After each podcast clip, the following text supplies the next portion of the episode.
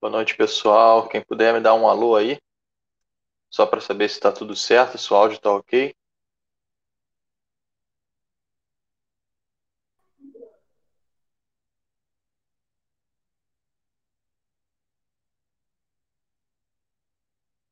Testando o áudio.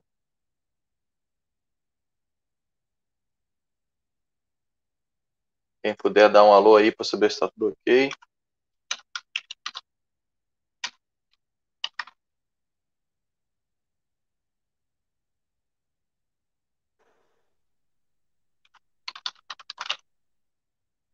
Opa, boa noite. Grande mestre, tudo bom? Boa noite. Tudo bem? Tá bem? Tô ouvindo, tá, um, tá picotando um pouquinho, mas dá para ouvir. Deixa eu ver se é o meu volume aqui.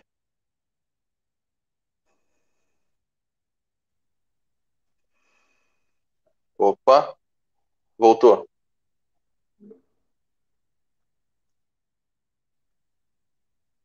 Tá me ouvindo bem também? Sim, sim.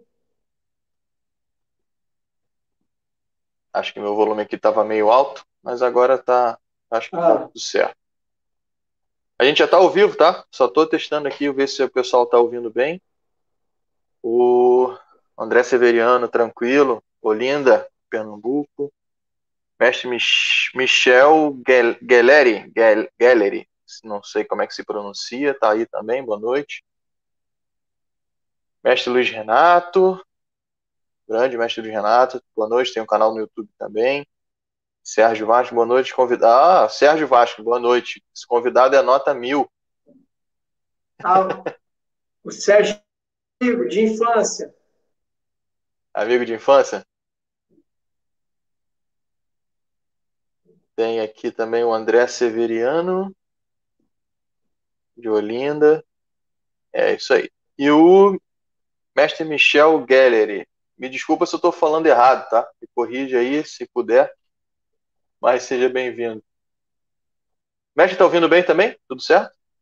Sim, sim, estou ouvindo bem. Beleza. Então vamos. Acho que está tudo certo. O pessoal também acho que está ouvindo bem. Quem puder dar uma só uma confirmada e ver se está tudo ok. Mas em princípio é para estar tá tudo funcionando bem. Tá, tudo certo. Deixa eu Só te fazer uma pergunta. À vontade.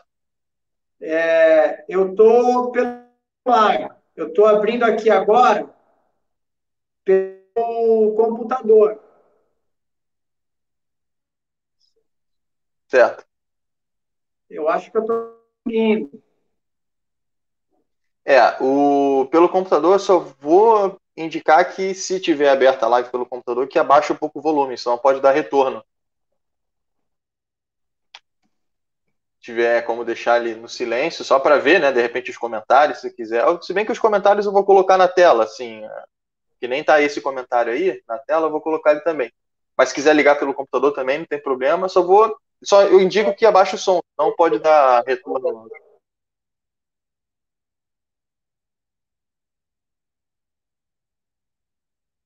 Agora, agora acho que eu não estou te ouvindo, mestre.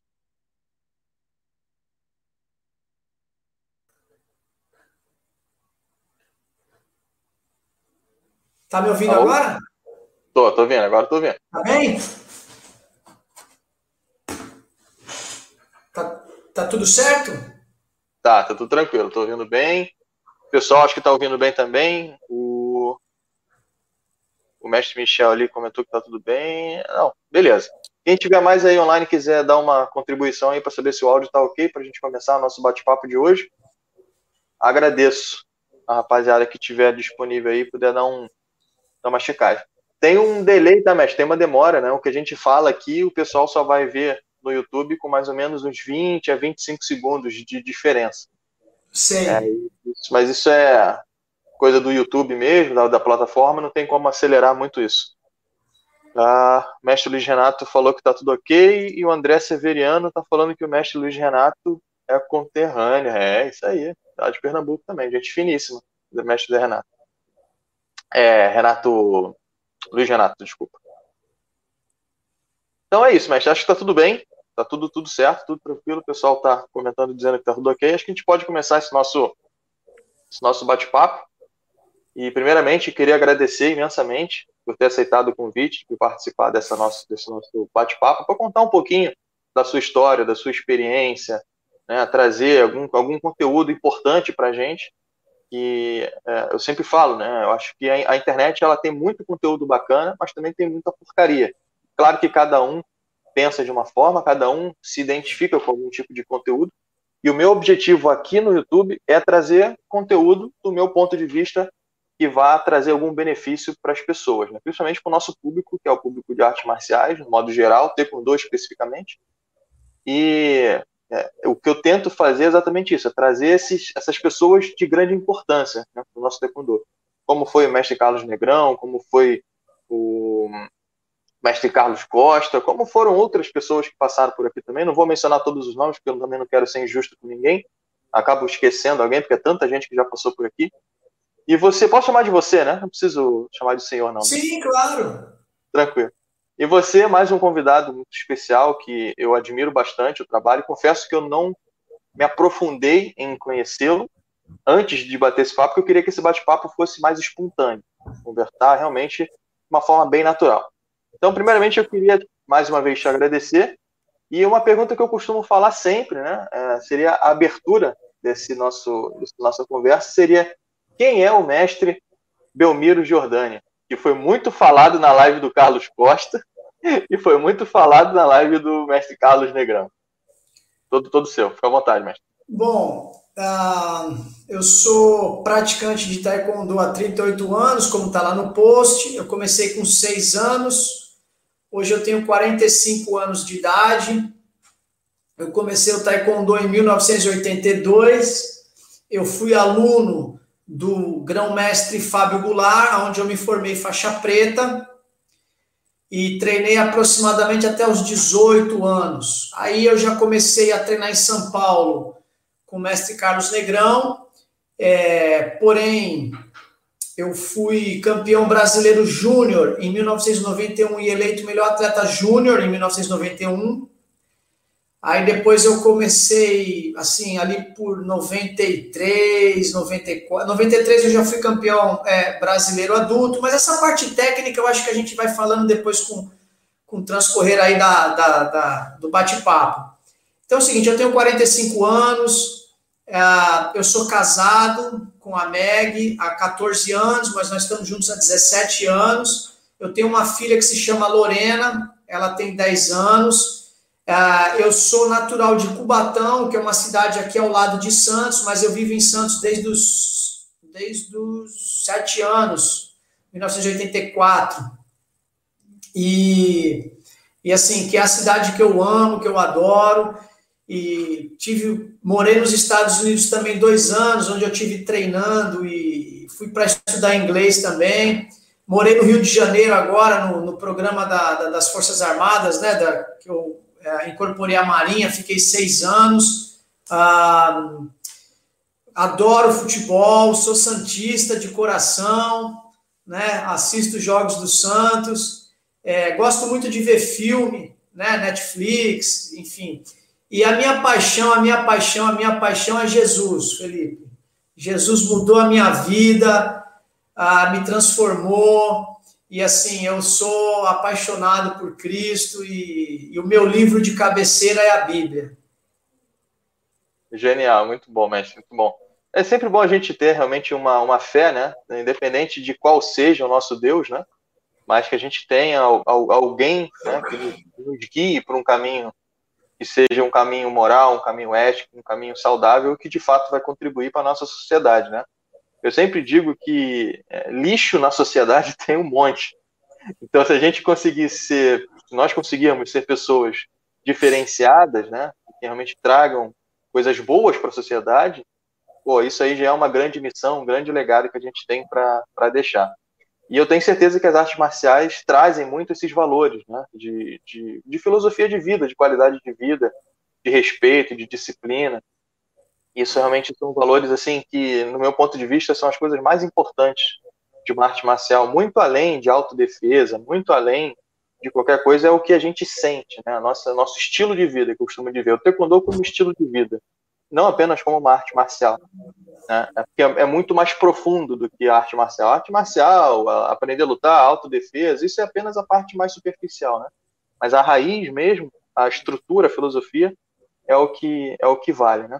Você comentou ali que começou a treinar em 1982, se eu não me engano, né? Se eu, se eu estiver enganado, me corrija. Isso, isso.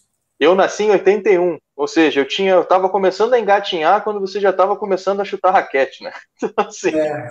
não, não tinha raquete naquela época. Não tinha. Esses dias eu falo isso para a minha turma. Tem, um, tem uma turma aqui em Blumenau. Algumas pessoas de 14, 13, 12, 25, 30 anos. E eu comecei a treinar em 1991.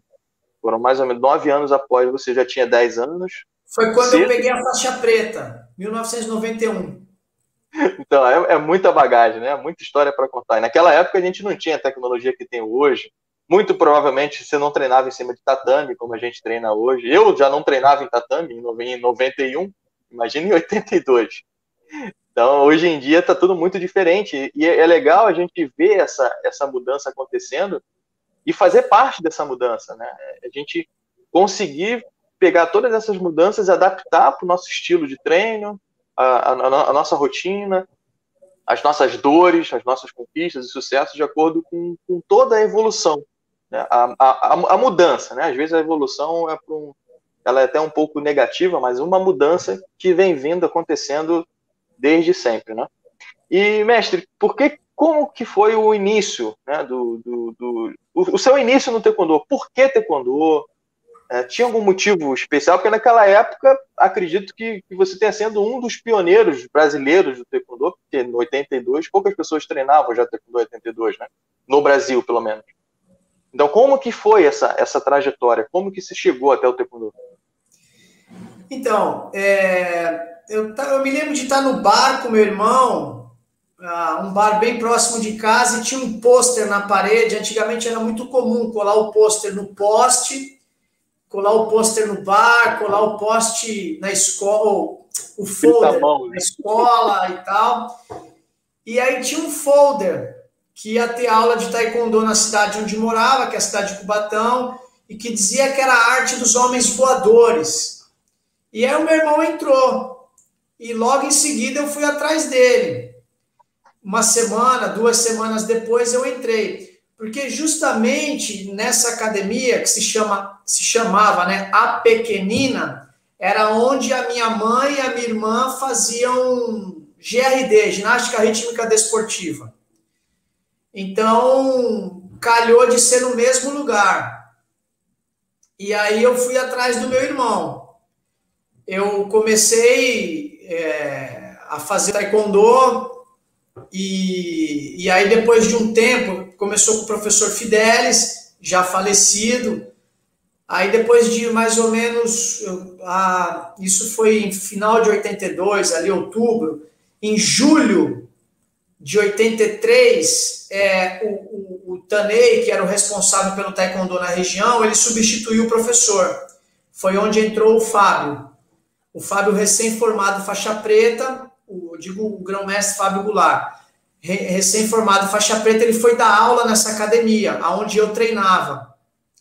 E aí eu tive uma afinidade muito grande com ele e o Fábio já tinha aquele timbre de competição, aquele, né, aquele time, aquela aula mais voltada para luta e tal, e foi aí onde eu comecei a competir. A minha primeira competição foi em 1983, no ginásio da Volkswagen, se eu não me engano, em São José do Rio. Não, Bauru, em Bauru.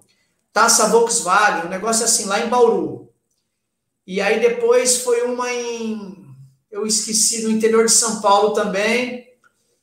Aí eu acabei, vamos dizer assim, me familiarizando e gostando muito da competição. Aí nós mudamos para Santos, né? E isso eu estou falando de 83. Em 84 para 85, nós mudamos para Santos. E aí eu fui treinar com. Treinei um pouco com o Jorge, depois com o Serginho, que também eram alunos do Tanei. E nisso, o, o, Fábio e o Jorge, que eram os principais, e o Serginho, os principais professores do Tanei Campos, que é da ITF, ele é super, é, a, a, vamos dizer assim, conhecido na ITF aqui no Brasil. Ele é de Santos também, o Tanei. Aí ele, eu, eu fui treinar com eles, aí o, o Fábio e o Jorge acabaram indo para a Europa, eu continuei treinando aqui em Santos, e por incrível que pareça, quando o Fábio voltou da Europa, ele foi dar aula na academia que eu treinava, entendeu? E aí, isso já em 86. Aí o Fábio começou na competição e eu segui junto com ele. Inclusive, engraçado, né? O meu pai me deu esse recorte de jornal aqui, ó. Santistas são vice-campeão em Jundiaí. Isso aqui é o Campeonato Paulista de 1987. Em pé, ali de boné, é o Tanei Campos, que, é, que era o mestre do Fábio, o Fábio e a Eliane. E sentado ali, o mais cabeludinho, embaixo da moça, tem uma moça, né? Sou eu, ali de, é, fui campeão paulista em 1987, categoria mini moça até, até, até 25, até 20, até 20, 27 quilos, sei lá, 23 quilos, entendeu? Nossa, esse jornal é relíquia, né? E aí, Felipe, esse campeonato mudou minha vida, porque eu achei que eu era bom. Eu achei que eu era, entendeu? Porque eu fui campeão paulista, então eu achei que eu era muito bom, eu acreditei que eu era. E aí acabou desenrolando, né? Na minha época, Felipe, é, não tinha competição júnior, era infantil e adulto. Então, até 14 anos você era infantil, com 15 anos você ia para o adulto.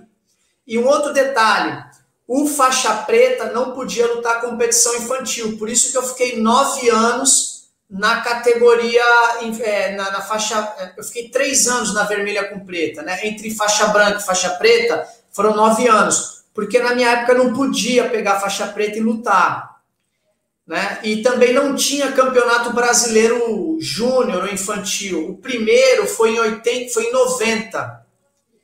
E eu acabei, não sei por que, que eu não participei. Em 91 foi a segunda edição do Campeonato Brasileiro Infantil. Eu lutei e aí fui campeão e melhor atleta. Aí realmente eu achei que eu era bom, entendeu? Falei, pô, sou bom nisso aqui, né? Então, é, foi uma conquista assim super bacana. E logo em seguida, Felipe, foi a primeira edição do US Open, 1992. Eu fui o primeiro brasileiro a ganhar uma medalha no US Open. Eu fui medalha de prata, eu perdi para o coreano na final. Aí, puxa, aqui em Santos foi um auê, né? Porque naquela época não tinha campeonato mundial júnior, não tinha nada disso, né? Era, era campeonato pan-americano adulto, mundial, Copa do Mundo e ponto. Não tinha nem Olimpíada. A Olimpíada veio depois, teve em Seul, né? Mas a gente não participou. O Brasil em 92 também não, era demonstração. 96 o Brasil não participou. E aí eu fui medalha de prata no US Open. Puxa, aí saí na primeira página do jornal, saí na TV Globo aqui regional. Inclusive, em 92 foi o ano que surgiu a TV Globo regional aqui, né? Chama-se TV Tribuna. Aí, puxa, eu saí na televisão, aí fiquei famoso na escola, né? A, a diretora colocou uma faixa lá na escola, os amigos da rua, do bairro, colocaram uma faixa na rua e tal. Aí eu comecei a ficar mais popular na cidade de Santos. E aí, não tinha, como não tinha categoria é, júnior, então eu fui direto para o adulto com 15 anos. E eu lutei o Campeonato Brasileiro do Rio Grande do Sul. Em 1992, eu fiquei em terceiro. Eu perdi para o Alexandre Baby, que é aí do, do é, ele é do Rio Grande do Sul, né? Hoje ele está na, na Liga, se eu não me engano. Que era um cara que já tinha participado de vários mundiais, um só ele ganhava do César Galvão no Brasil. Inclusive, quando lutava o Alexandre Baby e o César Galvão, era um negócio assim absurdo. E aí eu perdi para o Alexandre Baby na semifinal. Já no ano seguinte, eu fui campeão brasileiro, já na categoria 54 quilos adulto, embora eu só tivesse 16 para 17 anos ali e tal. E eu peguei outro cara que era um fenômeno também, o Japãozinho, não sei se você ouviu dizer, é um cara de Minas Gerais. Ele também foi para vários mundiais. Eu tinha 17 ali, tinha feito 17 anos, ele já tinha 27. Eu tava morrendo de medo dele, mas morrendo de medo. E logo no primeiro round, ele me deu um soco no peito que, tipo assim, eu senti tudo, sabe? E aí eu fiquei amarelo, rapaz. Eu morri de medo, porque ele era muito forte. E outra, eu lutei muito bem esse dia até chegar na final. Fiz umas três lutas muito bem, mas ele nocauteou todos até a final. E a pressão psicológica ia como? Aí né? eu já sabia que ele era o Japãozinho, que ele tinha ido para o Mundial de 85, para o Mundial de 87, para o Mundial de 89. Eu sabia quem ele era, né? E aí, cara, mas quando acabou o primeiro round, é engraçado, né? A gente tem coisas dentro da gente que a gente acaba descobrindo. Quando eu sentei na cadeira, o Fábio olhou para mim, eu falei, eu vou ganhar essa luta. Aí eu, eu incorporei o campeão. Aí eu voltei e, assim, eu acho que até ganhei o primeiro round, né? Porque eu, eu tava muito rápido, eu tava muito bem. E, e com taekwondo mais moderno do que o dele. Ele era muito forte mas eu estava um pouco mais, ah, assim, vamos dizer, mais moderno. E aí eu comecei a lutar, desenrolar um pouco de receio, né? Porque ele realmente era cada tranco e chute que ele me dava, eu sentia. Porque o Japãozinho, embora ele fosse um cara de 54 quilos, ele, ele era um cara muito forte, né? Muito forte. E aí eu fui levando a luta, eu fui na, no jeito ali, eu acabei ganhando, eu fui campeão brasileiro.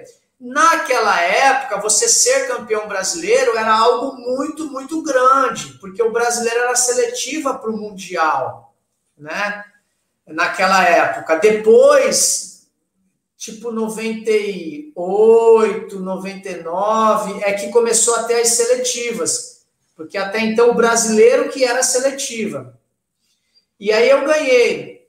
Aí depois, 94 foi um ano meio ruim para mim, 95 eu fiz a final da Copa do Brasil com o Garrincha. Eu não sei se você sabe quem é. O único Garrincha do é do futebol. É outro cara também, medalhista mundial, fez carreira na seleção brasileira de Brasília. Figuraça, vale a pena você fazer uma live com ele. Tem muita história para contar. E o Garrincha também já era um atleta pronto, e eu estava com 19 anos. E ele era muito forte, agressivo, era um cara que assim, ele não só ganhava de você, ele batia em você, né? O Garrincha era bem agressivo e tal. e aí começou o primeiro round, eu estava inseguro, né? Eu estava mudando de categoria, porque eu era 54, eu subi para 58. E, e aí, no primeiro, aí, o primeiro round ele ganhou de 2 a 1 um. Naquela época, quando acabava o round, fazia assim, né? Para um cara, assim e aí para o outro assim, né? É, era o luxo que tinha, era o placar. Acabava o round, aí o árbitro fazia assim e assim, né? Aí depois veio a lousa e tal. Mas isso é antes da lousa ainda. E era fita crepe no chão, não tinha piso. Aí, quando começou o segundo round, ele me deu um torguê, um. Eu chamo torguê, um rejon. E pegou estalado no peito, assim, pá! E aí ele vibrou assim e tirou sarro de mim. Aí aquele negócio de novo, né, cara? Você puxa algo lá de dentro que você precisava descobrir. Eu falei, ah, esse cara não vai tirar onda de mim, não, mas não vai mesmo. E imediatamente eu fui para cima dele. Eu dei uma sequência muito agressiva e eu fiz um chute que até então ali não era pouco usado. Eu dei um triplo, né? Um tribal, mas sem pôr o pé no chão.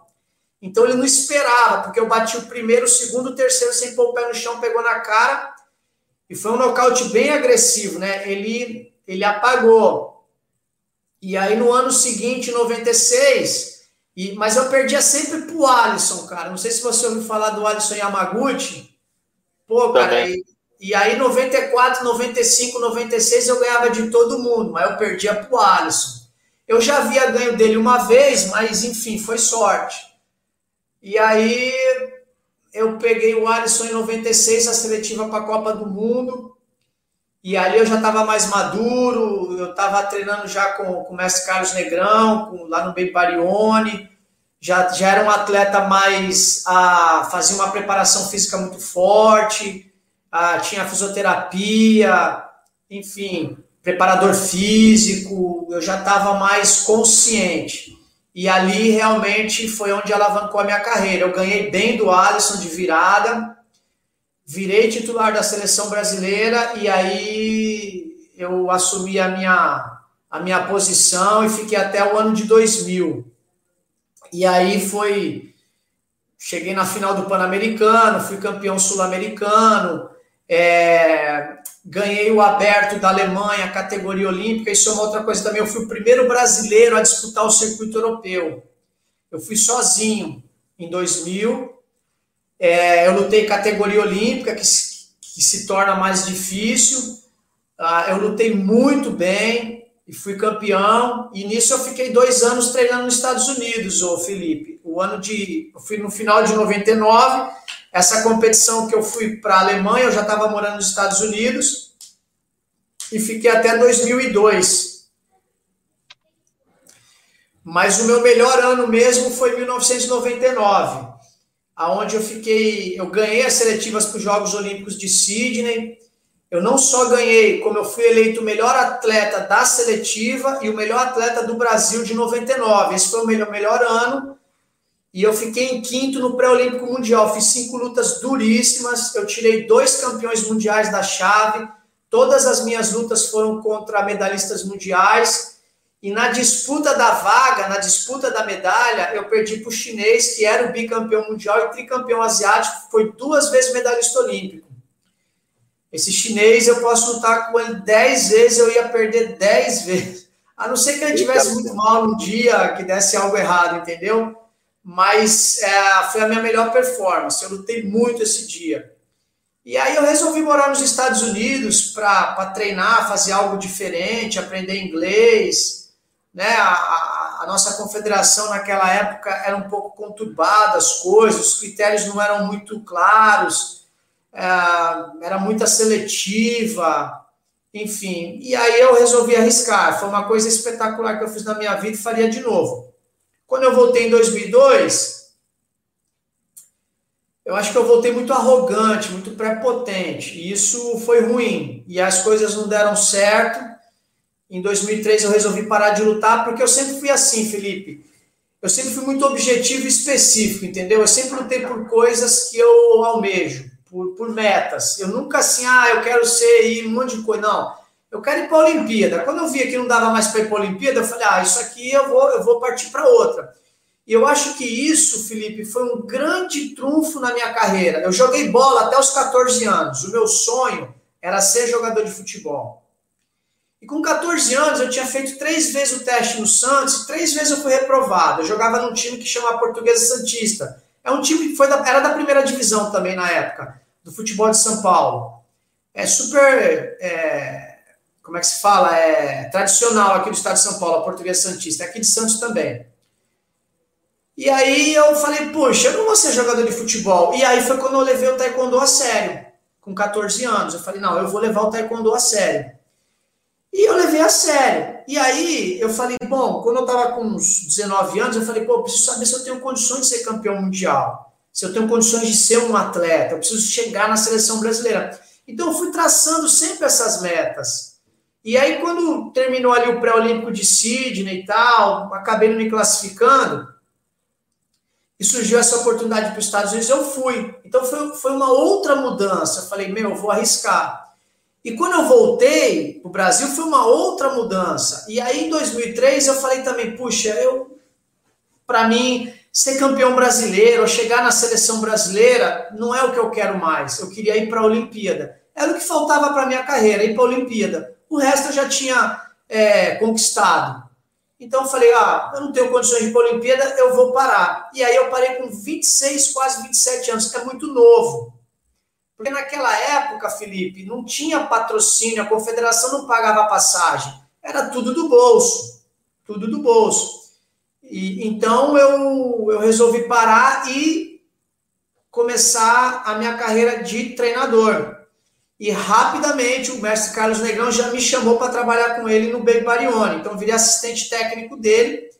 não na seleção brasileira, mas na equipe dele, que era a seleção brasileira, o Márcio, o Marcel, o Carlos Costa, o Isidoro, a, a Débora Nunes, o Reginaldo, o Cleiton, né, os irmãos Tio Brother, a, o Bilico, o Rafael Garcia, o Marcos Gonçalves, a, esse pessoal todo treinava no Baby Barione, né, o Bruno, o Thiago, os irmãos, então, assim, eu já acabei virando treinador desse pessoal. Isso já me jogou para cima de novo. Aí ele me contratou para ser técnico de São Bernardo do Campo, isso em 2003. E aí eu comecei a carreira de treinador. Aí virei treinador da, da, da Seleção Paulista Sub-21 em adulto. E aí em 2011, na gestão do Carlos Fernandes, eu recebi o convite para ser técnico da Seleção Brasileira Adulta que era naquele programa da Petrobras e tal. Foi super bacana, deu para juntar um dinheirinho, pagava super bem, a gente viajava bastante, mas é, por questões que a gente sabe aí de, de má gestão, de prestação de contas, a Petrobras acabou saindo do Taekwondo, migrando para o Judô, e aí eu, ah, como é que se diz? Eu fui um dos técnicos que vários, muita gente da comissão técnica foi mandada embora. E aí eu e o Alisson, é, que éramos os técnicos mais novos, a gente acabou sendo não mandado embora, né, mas cortado por conta da verba, e aí acabei saindo da seleção brasileira. E aí, rapidamente, em 2014, recebi esse convite né, para incorporar a Marinha, que na verdade é um concurso federal, eu acabei ganhando, incorporei a Marinha, e aí acabei virando. A minha função é coordenador e head coach nas Forças Armadas. Porém, não existe. Lá para eles eu sou o técnico, o encarregado da equipe. Mas a função é de head coach. Porque é você que capta o atleta, é você que manda embora, né? é você que faz o planejamento anual, é você quem faz, é, a, faz a, a a, como é que se fala, a divisão do dinheiro, por exemplo, chegou X mil reais para a equipe de taekwondo das forças. Então, o cara que vai dizer aonde vai ser o treinamento, é, se a gente vai treinar fora do Brasil, se vai ter competição no exterior, sou eu que faço esse projeto todo, entendeu? Tanto das competições militares, quanto do treinamento da equipe. Eu digo do taekwondo, né? Só, só me referindo ao taekwondo. E aí eu entrei nesse programa, que hoje eu tô até com a blusa aqui, ó, né, do, do Ministério da Defesa aqui, ó. E eu tô até hoje, né? Então eu entrei em 2014, já tô há sete anos nesse nesse programa das Forças Armadas, que é fantástico, Felipe, fantástico, porque todo o material do Rio 2016 foi para a Marinha. A Marinha fez a aquisição do material em parceria com o Ministério é, da Defesa e Ministério do Esporte, Rio 2016. Então a gente faz, a, a gente adquire o material e faz a gestão. E nisso, nesse programa, ô Felipe, eu consegui também, é, a vida ela sempre tem essas coisas. Eu consegui também é, trabalhar um outro lado meu, que é o lado de gestão e organização. Então, eu consegui fazer no Cefam uns 10 eventos assim muito grandes. Entre campeonato brasileiro, eu fiz três grandes lãs no Cefam, que é a competição mais importante do país. A gente fez campeonato mundial militar no Cefam, que é o Centro de Educação Física da Marinha, televisionado ao vivo pela Sport TV, quatro dias de transmissão. Não, não existe nada no Brasil assim. Eu não me lembro de, de ter uma competição organizada pelo Brasil, né, eu digo taekwondo, pela confederação, transmitido ao vivo. Tem pelo Comitê Olímpico, aquele festival olímpico que tinha na década de 90, mas era o Comitê Olímpico que organizava. Então a gente organizou o Mundial, conseguimos fazer o Campeonato Mundial, valer ponto para o ranking mundial. Então, assim, foi muito bacana essa minha passagem, essa, esse tempo de Marinha, de Forças Armadas, né? Eu consegui fazer muita coisa bacana ali. Né? Fora os treinamentos da equipe, que se juntava pelo menos três, quatro, cinco vezes no ano para treinar. E, Felipe, nisso tudo, tô falando bastante, né, cara? Tem a minha academia em Santos. Aonde eu tive a oportunidade também de formar atletas para a seleção brasileira. Um deles você entrevistou, que é o Leonardo. O Leonardo, o Leonardo Moraes começou comigo na faixa branca, treinou comigo, é, basicamente aprendeu a dar aula na academia, porque ele foi meu ajudante ali durante muito tempo. É um programa que eu tenho que chamar Leadership, é que você pega jovens adolescentes e coloca para dar aula com você para eles aprenderem o sistema e tal. Né? O Leonardo chegou na seleção brasileira treinando comigo, foi medalha de prata no Campeonato Mundial Universitário treinando comigo, foi vice-campeão sul-americano treinando comigo e chegou na final da seletiva para os Jogos Olímpicos do Rio treinando comigo. E antes do Leonardo, eu tive a Thaisa, que se classificou para o Campeonato Mundial Júnior de 2004, e a Lívia, que ficou sete anos ali na seleção brasileira é, de 2007 a 2013, né, na categoria 53 quilos. Então, assim, aí depois veio o Jonathan, não chegou a ser titular da seleção, mas foi vice-campeão sul-americano, e formei vários campeões brasileiros, campeões paulistas e tal. Mas o meu grande trabalho aqui em Santos, ô Felipe, não é a formação de atletas, isso acontece. É o trabalho com o taekwondo, esse que você falou os valores que o taekwondo nos ensina, a filosofia do taekwondo, o respeito, a disciplina, a hierarquia. E eu já formei aqui, ô Felipe, mais de 200 faixas pretas, Felipe. São 24 anos no mercado. E eu formei 200 faixas pretas. É muita raça de gente, né? Eu formei dois. é muita história para contar. O, mestre, teve uma. Você comentou ali que teve um evento que você participou que foi transmitido ao vivo, né? Quatro dias transmitido ao vivo na Sport TV. Mas teve uma luta especificamente que foi o mestre Carlos Costa que comentou. Se eu estiver enganado, você me desculpa. Mas pelo que eu entendi, o Carlos Costa falando, foi uma luta entre vocês dois, que também foi foi televisionado pela Sport TV na praia de Copacabana? Foi com você? Não, foi o mestre Carlos Costa e o mestre Márcio Eugênio. Ah, foi o Carlos Costa, então. Esse, então, foi o que eu falei, foi televisionado ao vivo, foi pelo Globo Esporte, Esporte Espetacular, foi no domingo de manhã, foi uma luta, essa luta é histórica. Sim. O Márcio Eugênio e o Carlos Costa, era a final da seletiva para os Jogos Pan-Americanos de Winnipeg. E, mas então, foi o que eu falei, foi organizado pelo Comitê Olímpico Brasileiro, foi na foi praia de Copacabana.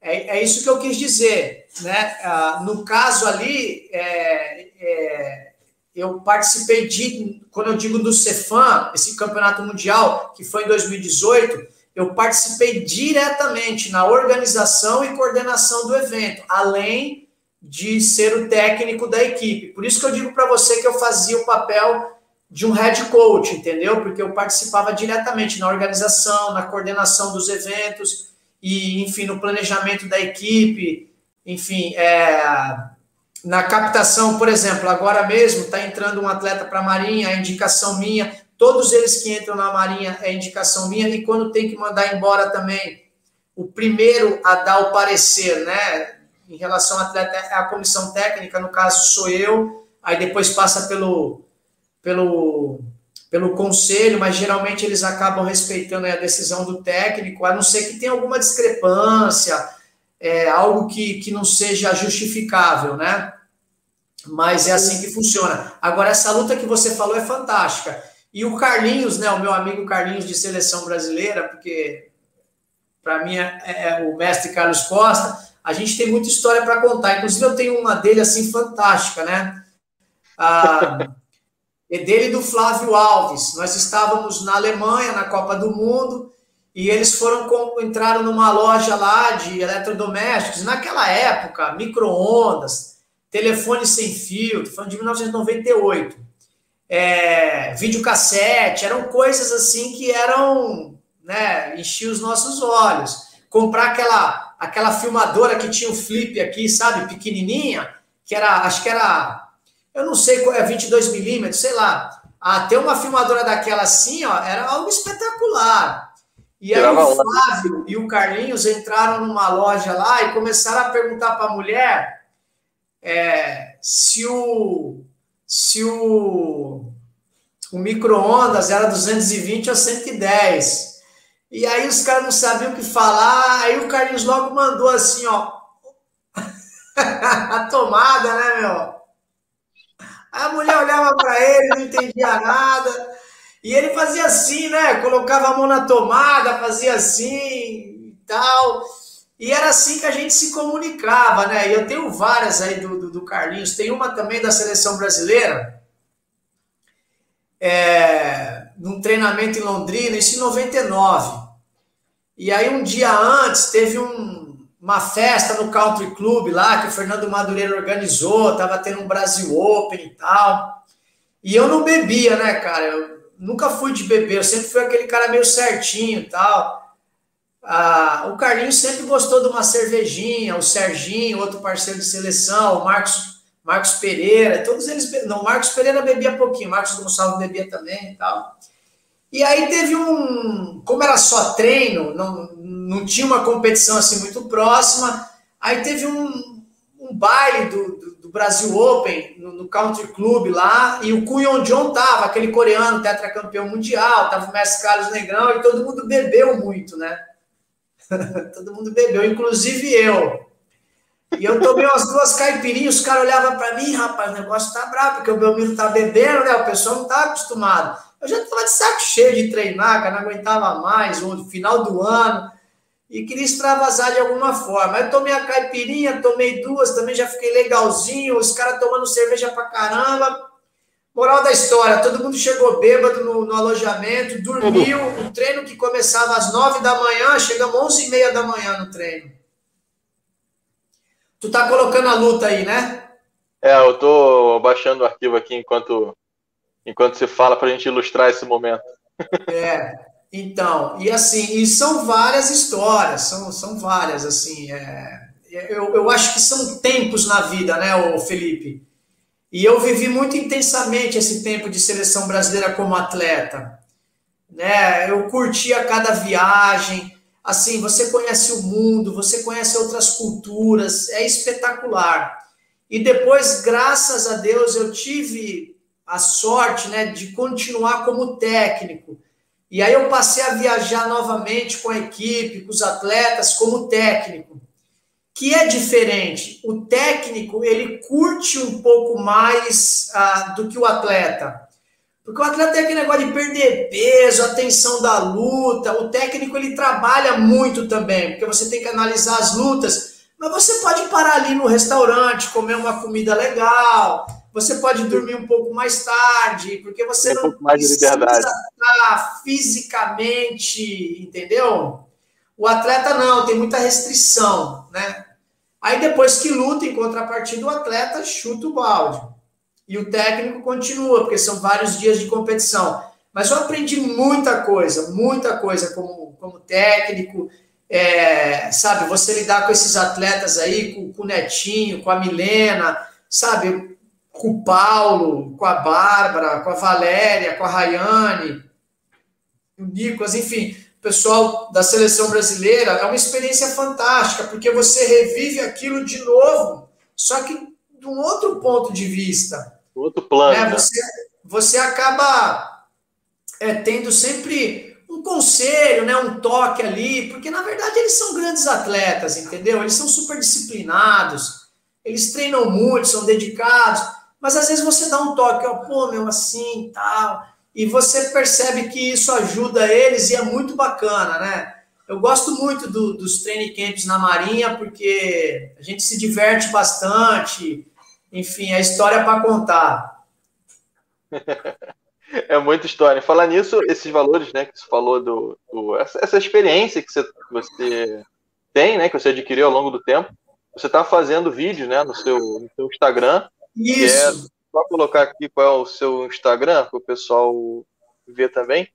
Essas experiências você está tá colocando no, no Instagram como, como tipo um mini podcast, né? Podemos dizer assim. Isso. É o, o Papo de Mestre. E aí, já então, falando aqui também. O, Felipe, pode, pode assim, eu, eu, não me acho o, o, mestre, entendeu? Eu sou sétimo dan de Taekwondo E, e, e, o taekwondo me abriu muitas portas, o, o esporte de alto rendimento. Eu conheço 22 países, é considerável, 22 é países. Eu conheço, eu conheço, os quatro continentes. Ah, eu morei nos Estados Unidos dois anos, foi uma oportunidade que o taekwondo me deu. Depois eu estou tendo a oportunidade de servir a Marinha do Brasil, ou seja, de ser responsável pelo taekwondo no programa olímpico das Forças Armadas, né? tanto na, na, na coordenação e execução de eventos, como no planejamento e treinamento dos atletas. Então, assim, é, são 38 anos de taekwondo. Isso eu aprendi alguma coisa. E, e, e a minha esposa, ela sempre dizia para mim: olha, Belmiro, a disciplina que você tem, as coisas que você faz não é comum. E você vive tanto isso, por exemplo, você conviver com o Michael Andrade, né, nos treinamentos, que é um medalhista olímpico, medalhista mundial, com o Netinho, com o Diogo Silva, com o Henrique Precioso, com o Douglas Marcelino, enfim, com a Débora Nunes, com a Thalys Reis, você conviver com esses atletas é, no seu cotidiano, para você se torna uma coisa normal, né? Você viver do alto rendimento, ah, eu fui para o campeonato mundial, né? Eu, fui, eu fui coordenador da seleção brasileira no Campeonato Mundial de 2017. Então, são coisas que faz parte do teu cotidiano.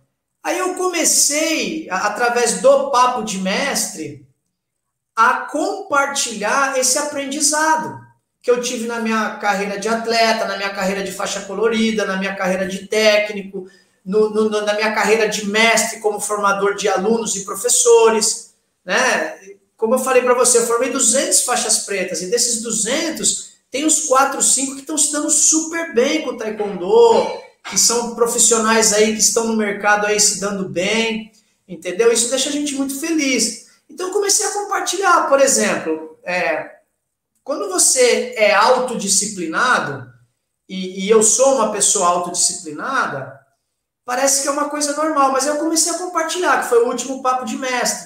Pô, vou falar o que, que é ser autodisciplinado. Eu comecei a contar o que, o que realmente eu faço. Aí, por exemplo, você ter autoconfiança. O Taekwondo me ensinou a ter autoconfiança. Por exemplo, você falar de sucesso, né, Felipe? Eu me acho uma pessoa de sucesso, uma pessoa vitoriosa. Porque, assim, é, eu, eu consegui vencer na vida com o Taekwondo. O taekwondo me abriu portas, me deu oportunidades. E eu também tive perseverança, força de vontade, determinação para aproveitar essas oportunidades. Então, assim, eu comecei a compartilhar com as pessoas isso. Então, eu falo assim: ah, o outro, absorvendo as pancadas da vida. Eu, eu, me lembro quando eu era atleta, Felipe, quando você tomar um chute, um titiagui bem dado na boca do estômago, você fica assim. Só que na luta, você não pode demonstrar que você sentiu, senão o cara vem com tudo para cima. E Não assim é na vida. Eu, eu faço analogias. Às vezes você toma uma pancada muito dura. Né? Às vezes o cara é traído pela esposa, pela namorada, pelo irmão. É um golpe duro. Quando a pessoa, eu não gosto nem de falar, né? Porque eu não tive, também não quero, mas quando a pessoa tem uma doença aí fatal, né? Um, né? não vou nem falar o nome de nada, mas é um Sim. golpe duro que você leva da vida. Quando você perde um emprego, é um golpe duro da vida. Só que você vai fazer o quê? Você vai desistir? Você vai parar? A luta me ensinou a prosseguir. Porque às vezes você toma aquele chute na cara ardia, né? Fica com a cara vermelha, mas você tem que continuar a luta, você não pode desistir. Né? E, e, e eu fiz essa analogia, né? Absorvendo as pancadas da vida. A pancada da luta com a pancada da vida. Aí um outro que eu fiz, vivendo em alta performance. O que é vivendo em alta performance? São pessoas que gostam de viver no limite, pessoas que buscam a excelência, isso é um estilo de vida. Né? O Bernardinho é um cara que vive em alta performance. Né? Ele é um exemplo disso. Ele fala sobre isso. E assim, eu trabalho com alto rendimento desde os 15 anos. Né? Porque eu, eu falo desde os 15, porque quando você é campeão brasileiro júnior e eleito melhor atleta, você já está em alto rendimento a nível nacional, né? Depois veio a nível internacional. Então eu falei, o que, que é ter uma, alta, uma vida de alta performance? Vida de alta performance é você ter uma alimentação regrada, né? É, é, é você é, enfim, fazer atividade física e o melhor, buscar a excelência naquilo que você faz, na sua profissão. Né? Então, assim, as pessoas que buscam a excelência, geralmente elas vivem em alta performance. O corretor de imóvel é, tem um programa, o Felipe, que se chama One Million List. Ele passa no I. Eu não lembro o nome do canal, mas é I, é E, em inglês I, né? Uhum. É, são corretores de Nova York e de Los Angeles. Os caras vivem em alta performance, 24 horas por dia trabalhando de madrugada. Eles vendem é, mansões de 20 milhões, 10 milhões de dólares em Los Angeles. E, e, e os outros, eles vendem casas é, agregadas e imóveis de 10, 15, 20, 100 milhões de dólares em Nova York. A vida do cara é alta performance o tempo inteiro. Ele tem que estar tá produzindo, ele tem que estar, tá, entendeu? É, é no limite dele. Isso é alta performance. Então, é, o que, que acontece? Qualquer pessoa, uma manicure pode viver em alta performance. Eu comecei a compartilhar, porque se ela se alimenta bem, se ela dorme bem, entendeu? Se ela faz uma atividade física, se ela faz cursos, ela vai ser uma manicure de excelência, entendeu? Ela vai suportar uma carga de trabalho talvez maior, com uma alimentação mais adequada, uma manicure, eu estou falando de uma manicure. Né? Então, quando você tem uma vida regrada, você consegue melhores resultados. E isso impacta na grana, entendeu? Por exemplo, é, eu vou te dar um exemplo. Isso foi um hábito que eu criei é, por uma questão fisiológica de dormir depois do almoço. Então, quando eu entro em aula, o Felipe, eu entro em alta performance, cara. Eu dou cinco, seis aulas seguidas sem comer na paulada. Isso é alta performance. Não é todo mundo que tem esse preparo físico, entendeu? Mas se eu não me alimentar bem, se eu não fizer atividade física, se eu não tiver um sono adequado, eu não consigo. E eu vivo disso, entendeu? Então, é, talvez algumas coisas que eu trouxe da minha carreira de atleta, de técnico de alto rendimento para minha vida pessoal mesmo, é, me fazem, talvez faz a diferença na minha vida profissional, né, na academia.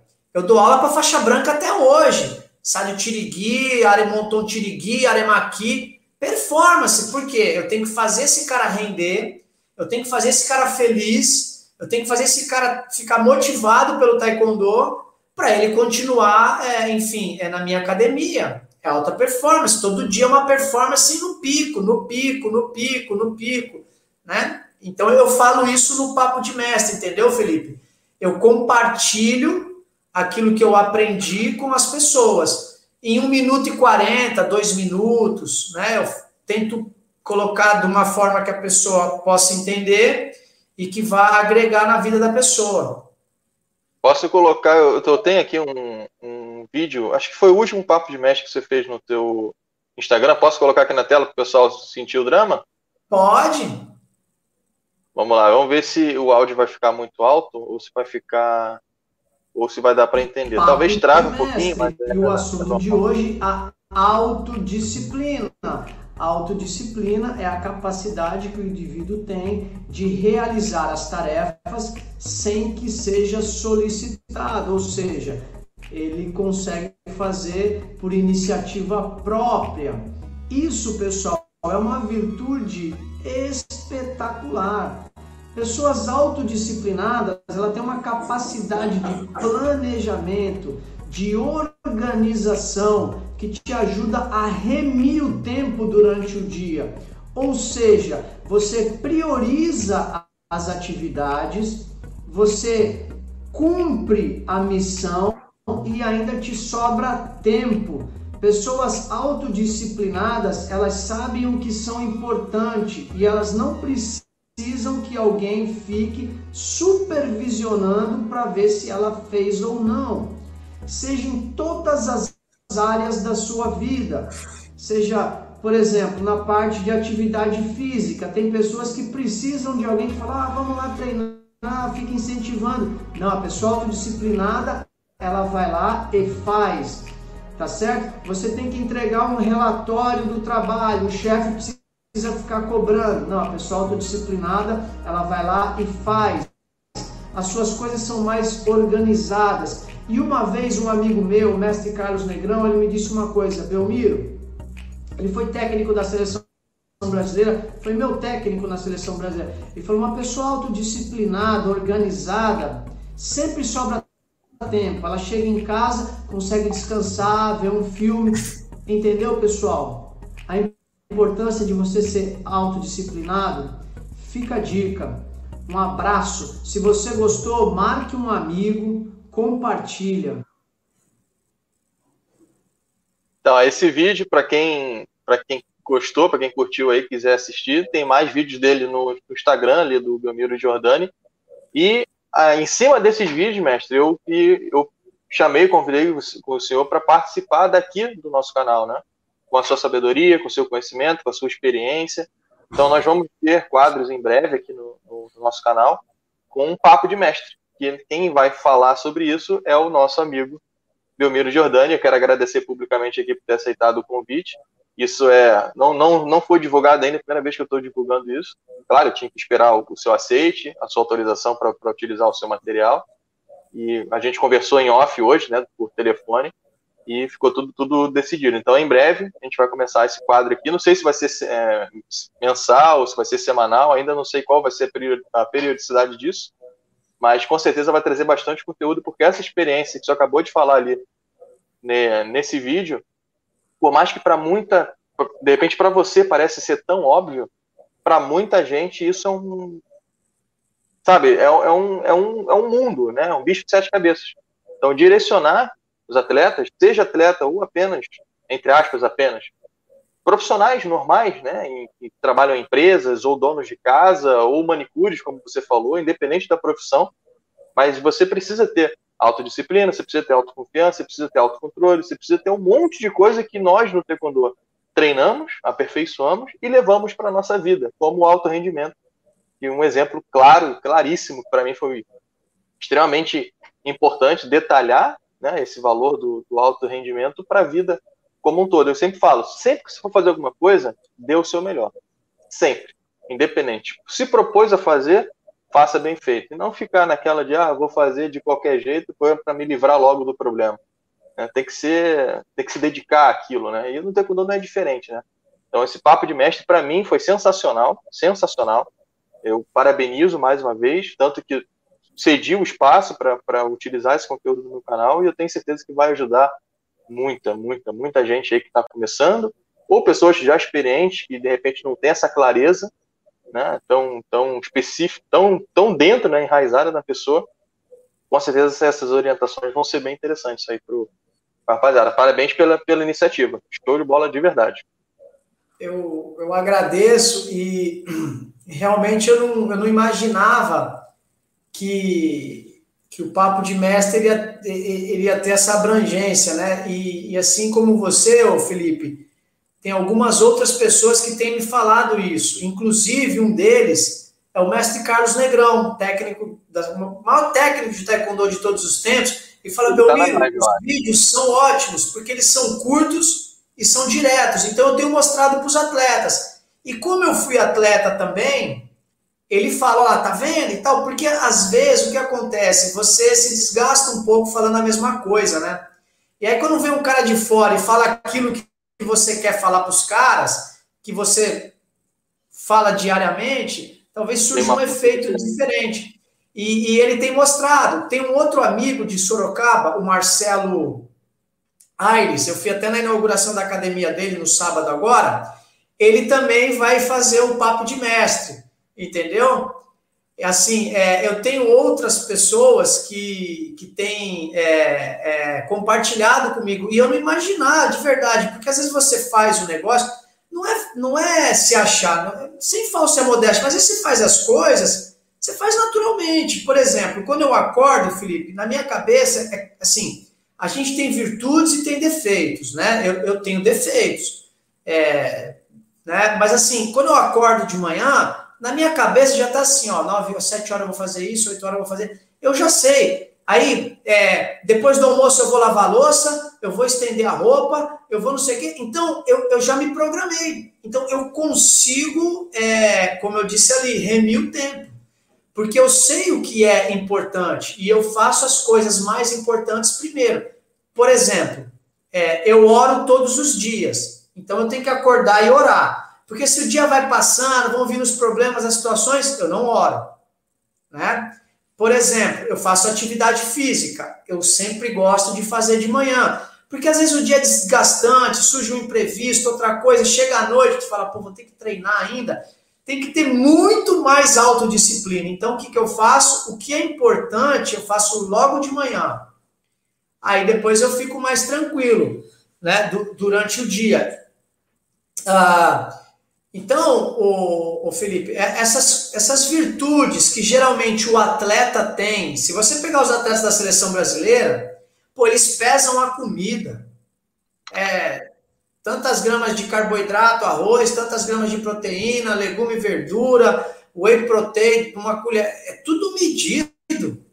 Então, assim, eu comecei a olhar, eu falo, nossa, cara, como esses caras são disciplinados, como esses caras cumprem a, a missão, né, as etapas. Eu falo, nossa, cara, impressionante. E no treino, né, parece que o cara é um robô ele acorda, aí ele vai andando, porque no Cefam você tem como observar muito isso, porque é tudo dentro do Cefam. Todo mundo dorme junto, todo mundo almoça junto, todo mundo treina junto, a parte física junto. Então você acompanha. Fala, cara, aí o treino começa às 9 horas. Tu vai às 8 e meia da manhã, tá todo mundo no café da manhã. A não ser aqueles que treinam sem comer, aí dorme um pouco mais. Aí o cara, tu vê, o cara come tanto de ovo mexido, ovo cozido, aí o cara come queijo branco, o prato deles é todo dividinho. Aí eu comecei a olhar aquilo e falei, nossa, cara, isso não. É, é impressionante a, a, disciplina desses caras, né? Aí o treino começa às 9 horas. Quando dá 10 para as 9, tá todo mundo chegando ali na, na, na quadra, aí vai começar a alongar tal, aí acaba o treino, aí do treino da tarde é a mesma coisa, e eles cumprem isso com uma disciplina né, diária. Eu falo, nossa, cara e a gente viveu isso como atleta, né? Eu falo, não, tem que. E eu acho que é o que o Bernardinho faz nos cursos dele, quando ele fala, só que ele fala sobre liderança, né? Liderar e motivar aqueles atletas que já são da galáxia. Para ele é uma coisa muito normal, mas para os grandes empresários, a palavra do Bernardinho tem um peso muito grande, porque ele vai chegar lá, ele está acostumado a liderar o cara que já foi eleito o melhor do mundo dez vezes. Não, dez não, vai, duas vezes, três vezes. Já é campeão olímpico, é tricampeão mundial. Como é que ele vai motivar esse cara a treinar, a dar o gás? É o que o empreendedor quer que você faça com o funcionário dele. Pô, meu irmão, esse cara ganha 10 mil por mês, como é que eu vou motivar esse cara? Não tenho mais grana para pagar Entendeu? Porque quando você põe grana, você motiva. E aí ele vai dar uma palestra lá que vale um dinheirão. Ele simplesmente faz aquilo que ele faz diariamente, ele só compartilha com as pessoas. E uma vez, o mestre Carlos Negrão me chamou para dar uma palestra para o IPO, Young, uh, uh, Young, Associate, Young Presidents Associations. Young Presidents Associations é uma associação de CEO. Então, o cara que chega no cargo de CEO de empresas que faturam zilhões de dólares por ano, com menos de 30 anos, ele é um IPO, porque é young. Ele tem que chegar com menos de 30 anos. E eles têm uma associação deles. É tipo, não é uma maçonaria, mas é algo tipo Rotary, maçonaria. Eles se unem, eles conversam, eles fazem palestras, é um grupo de pessoas. E aí eu fui dar uma palestra para esses caras o cara que ganha 200 mil por mês, 300 mil por mês, 180 pau por mês, o cara tem helicóptero, o cara tem casa em Angra dos Reis, casa em Miami, entendeu? O cara zilionário. Aí o mestre Carlos Negrão falou: ó, você vai lá dar uma palestra para esses caras. Eu falei: o que, que eu vou falar para esses caras?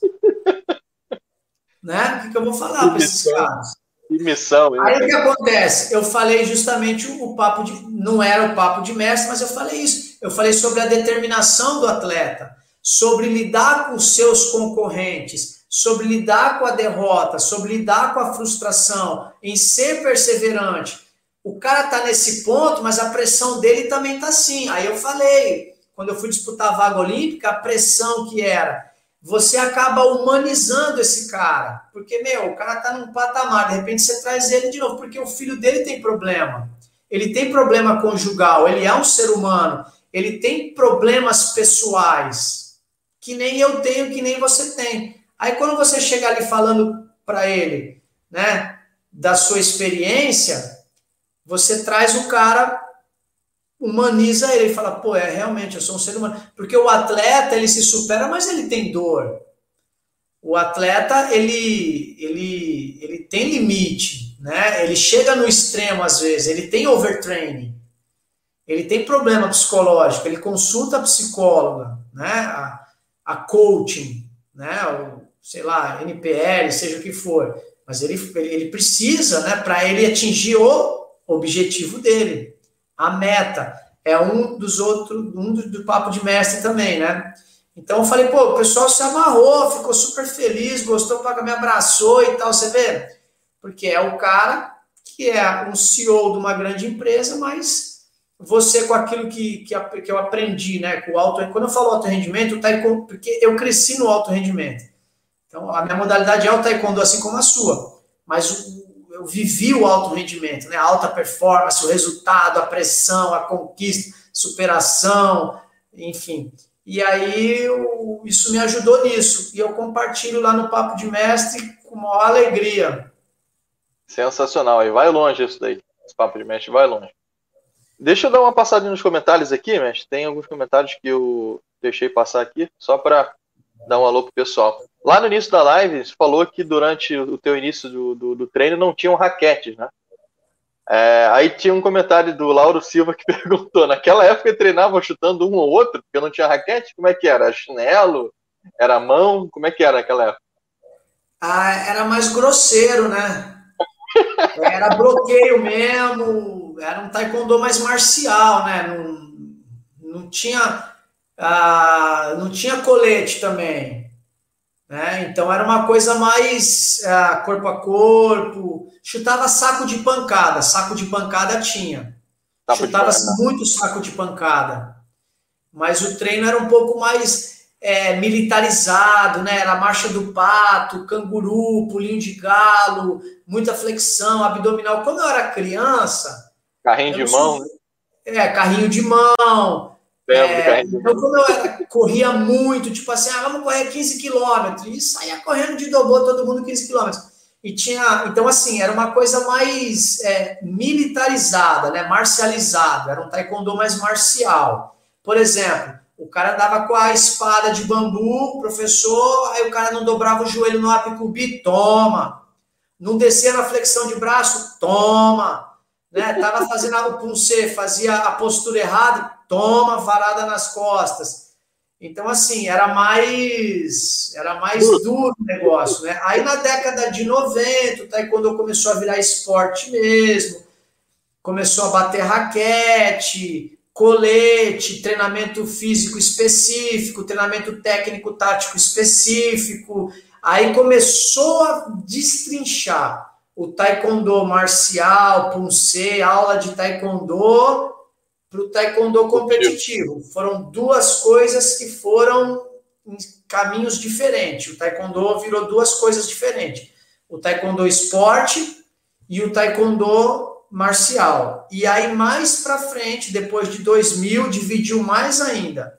O taekwondo olímpico, o punce que virou competitivo e a aula de taekwondo três coisas completamente diferentes, treinos diferentes, características diferentes, esportes diferentes. Três, três mundos, né? Praticamente, porque cada, cada segmento desse é um mundo de, de, é um mundo. de informação.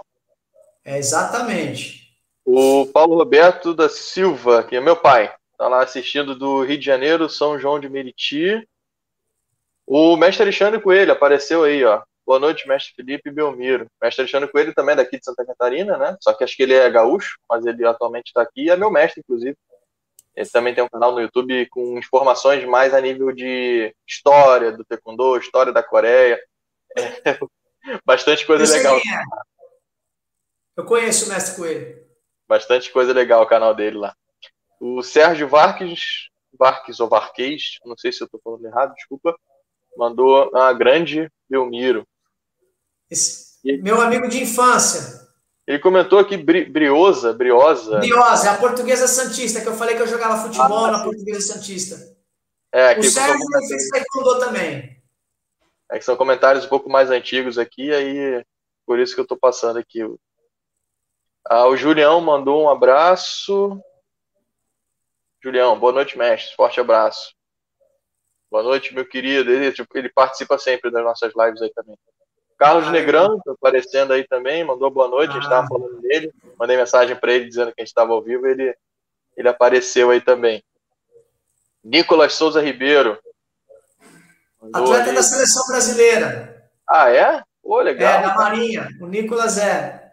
É, eu tô vendo a imagenzinha que ele colocou ali da âncorazinha e imaginei que fosse da Marinha do Brasil, né? Um Isso. Legal, show de bola. Treina com você lá? Na Marinha, sim. É. Show de bola. Carlos Negrão chegou ali, já, já chegou comentando. Ó. Mestre Belmiro construiu uma carreira brilhante, passando por todas as fases de atleta a grão-mestre. Pô, receber um, um, um, elogio do mestre Carlos Negão não é para qualquer um, não, né? Quem sabe um dia eu recebo um elogio dele também. Vamos tentar. Pelo menos por, por ser bem-humorado. É. O mestre Carlos Negrão, ele, eu, a minha história com ele começou em 1991, né?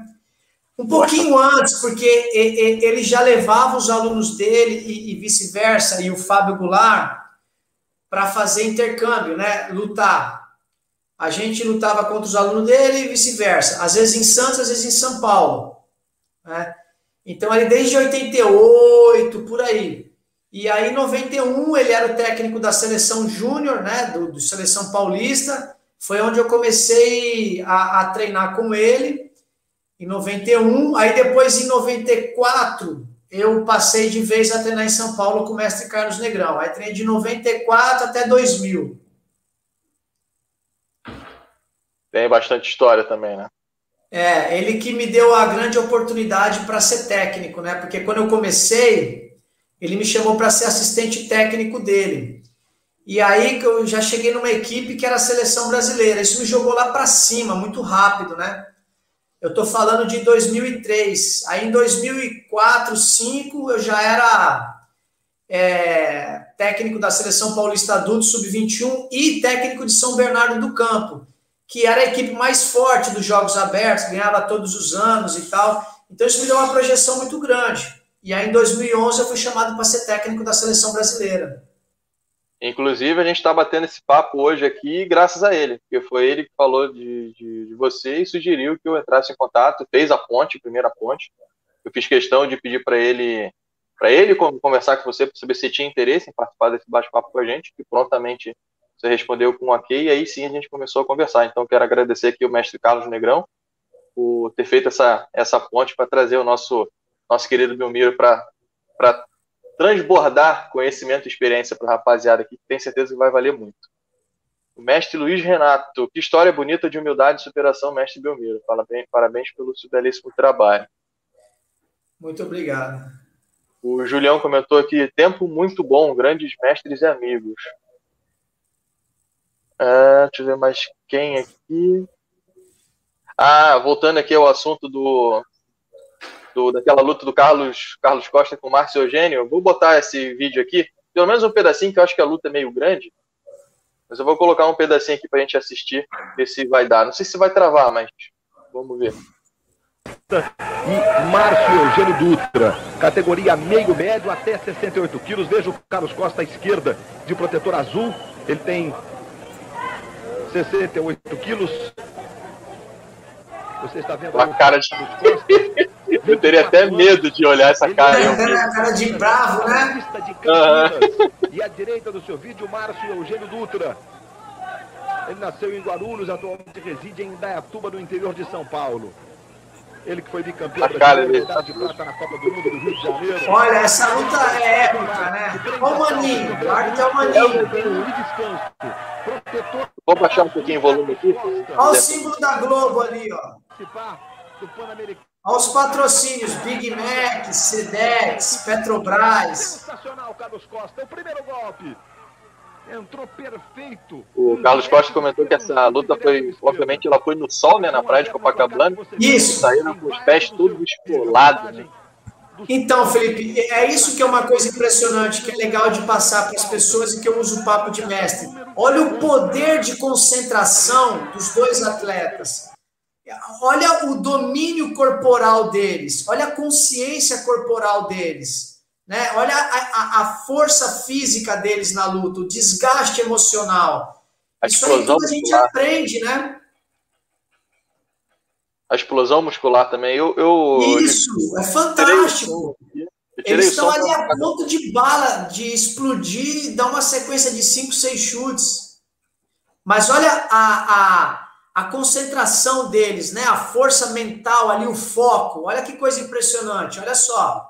A mobilidade é, do Carlos. Acho que é o Carlos Costa que está movimentando. Acho que o Carlos Costa está de, tá de vermelho, né? De azul, de azul. Ele está no ah, meio, Carlinhos. Uhum. É. Ah, então, ele mesmo, ele está se movimentando. É, ele está ganhando Aí, esse, esse. Mestre Maninho não gosta de ver luta parada, não. Mestre Maninho queria pancadaria. É. Na TV e tudo, né? Tinha que dar espetáculo. Pô, e tava ao vivo, né, cara? Não é, qualquer, é. Não é qualquer competição que ficava ouvindo. Mais Taekwondo, que nunca foi muito comercial, né? Pelo menos naquela é. época, não sei como é que é hoje. Ah, tirou ponto.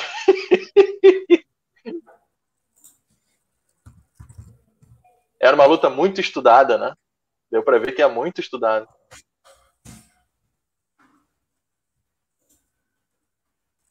Nossa senhora! Ó, ó a velocidade.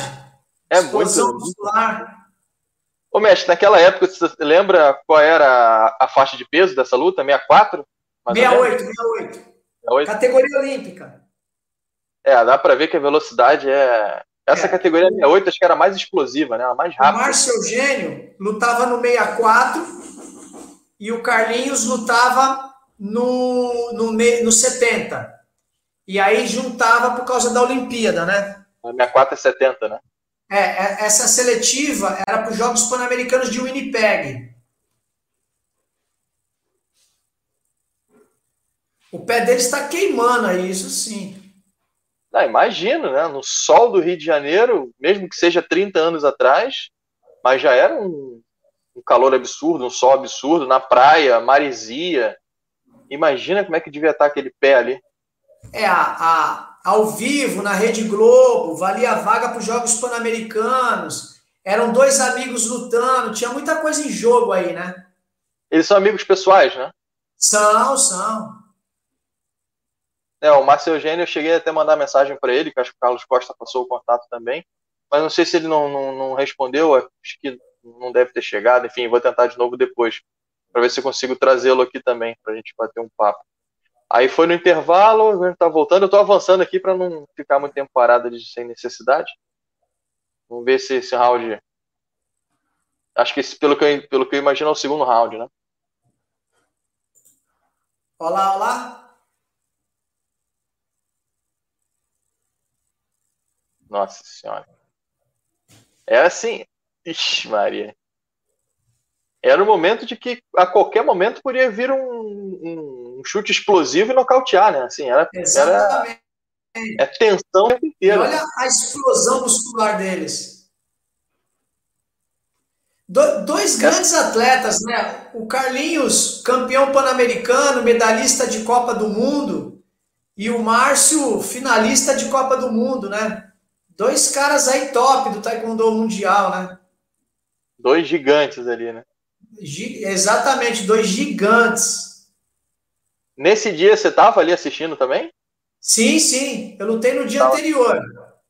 Ah, tá. Mas ali você estava ali, provavelmente na arquibancada, assistindo a luta. Isso, isso. Isso aí foi no domingo de manhã. Eu lutei no sábado. Eu lutei à noite, eu dei mais sorte. Pô, se deu bem. Mas tem, tem os prós e os contras também, né? Sim.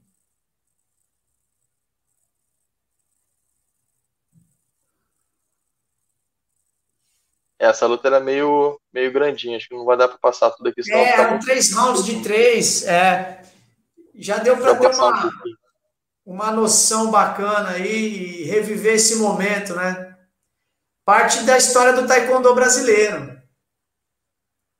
É, tá vendo aqui, aqui ó, comitê... Sim, eu vi em algum lugar escrito. Não, atrás deles ali está escrito. É, foi organizado ah, pelo Comitê Olímpico. Chamava Festival Brasil Olímpico. Era na praia de Copacabana. Tinham várias modalidades: taekwondo, judô, é, ginástica olímpica, tinha um monte de coisa. Uhum. Era tipo um festival, né? Isso, Era festival. Era um festival Brasil Olímpico. Nossa. E o placar ali, ó. Placar é, tá igualzinho, né? Um bate, outro bate, um bate, outro bate. Naquela época ainda, ainda tinha. Ainda era permitido bater e cair sem levar ponto? Tipo, a pessoa que bateu, sim, sim. aí podia, né? Ainda. Sim, se fosse ocasional, podia. E podia sair da quadra também. Eram, eram três rounds de três minutos, né? Eram nove minutos de luta. Uhum. Aqui o, o, Tá voltando o replay aí, ó. Uhum. Quer que eu volte ali um pedaço? Não, não. Ali, ó, é por isso que eu perguntei da, da mão no chão, que o atleta tocou a mão no chão, não sei se foi o, o Eugênio, se foi o, o Carlos, mas é que atualmente, se o, se o atleta fizer um ponto e tocar o três apoios no chão, ele recebe uma falta e o ponto é anulado, né? Até onde eu sei. É. O terceiro apoio pode ser um joelho, pode ser a mão. Isso. Mas tem que ser só dois apoios no chão, né? No caso, seriam os pés apenas. É. É, a regra ela vai se, se adequando, vai se adaptando, né? Vai mudando. E naquela época também era, era, direto. É. Naquela época era, era muito comum também ver, ver essa vibração, né? Essa vibração de, de, grito de raiva, né? não é raiva, mas aquela coisa de porra, comemoração. Lá do fundo, né? Lá do fundo da alma, assim, puxava da é, alma. De coração, né? É, exatamente. Não que hoje não tenha, não, não, não me interpretem mal quem estiver assistindo isso aí. É diferente. Mas é diferente, é diferente. É diferente. Não sei se seria garra. É garra. Emoção, talvez. Isso. É que nessa época é, era um pouco mais difícil as coisas, né? É, não tinha grana, enfim, a gente é, precisava muito disso, né? É, e quando eu estava conversando com o Carlos Costa, ele falou que, eu não sei se foi nessa competição, mas ele também não lembro se foi ele que ganhou essa ou se foi numa outra, mas ele comentou comigo que ele, ele falou, cara, na, na, na competição X eu me vi ganhando e ninguém ia tirar aquele título de mim, de jeito nenhum.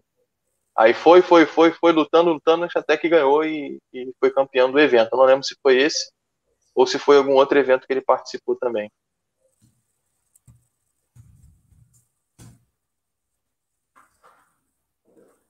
Cara, assim, é, é impressionante. É impressionante o, o, o, a tensão na luta. É impressionante. É. Quem tá assistindo já sente. Eu tô aqui assistindo pela vigésima é. vez, sei lá, já sinto. Imagina eles lá no meio, né? É. A pressão emocional, né? Então, é, essas coisas, o, o Felipe, voltando aí, né? Que eu procuro passar, né? Que eu aprendi, né? É, vivendo como atleta ali na quadra é uma situação, como técnico é outra situação. São experiências que a gente vai tendo, né? Ah, quem ganhou foi o. O Márcio. Foi o Márcio Eugênio que ganhou. É. Olha só, olha a, Tipo, missão cumprida, né? Aquela é, sensação de a alegria dele, né? nas costas, né? É. Impressionante, impressionante. Bem bacana, né? Dois grandes atletas fizeram história no taekwondo brasileiro e eu tive a oportunidade de, de conviver, de viajar com eles e de treinar, né? A, a experiência gente, adquire, né? É a mesma geração de seleção brasileira, né? E você comentou mais cedo ali também do César Galvão, ele também era dessa época? Não, é antes. Ele foi antes ainda. César Galvão é antes. César Galvão é, é. década de 80.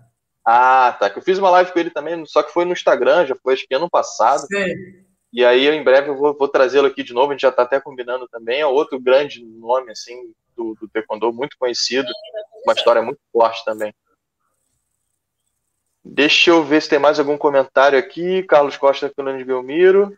Ah, o Carlos Costa comentou aqui, ó. Não sei, talvez você saiba do que, mas ele falou: não me entrega. Não, sei de nada, não sei de nada, mas tá aí. É que assim, né? É, a gente conviveu bastante, né? Então, assim, ele sabe muita coisa minha que não é para contar, mas eu também sei dele. Aí fica naquela, né? Não, não, fica assim, fica quieto. Ô, deixa eu ver aqui o Carlos Negrão também. No Papo de Mestre do Belmiro, muitas dicas legais. É, aquele Papo de Mestre famoso que a gente estava falando. Acho que a voz eu consegui. Ah, foi um prazer ter treinado e aprender muito do que sei do Taekwondo com você. Ah, o Jonathan Santos. Também tá isso, isso. Bacana. Jonathan Santos, show de bola. O, o Jonathan, ele treinou comigo. Hoje ele faz um trabalho muito bacana no Morro da Nova Sintra. Amigo, tá sem som. Deixa eu ver mais o que, que, que tem aqui. O Carlos Negão comentou de novo. O Beniro lutou essa mesma competição e foi campeão. Ele estava no mesmo nível do Carlos Costa e Marcel Gênio. Será que eu consigo achar essa luta no YouTube? Qual luta? É a, a, a, a sua, que você lutou no, provavelmente na noite anterior da, dessa luta do, do Carlos Costa. Não, a minha não foi televisionada. Ah, não foi? Não. Tem alguma luta sua no YouTube? Será que eu consigo achar alguma coisa? Então, eu não tenho nada, cara. Eu, eu, eu procurei, eu, eu não achei. Uma coisa que foi uma falha minha, eu não filmava, eu não batia foto, e, eu tenho muito pouca. Aliás, eu não tenho nada.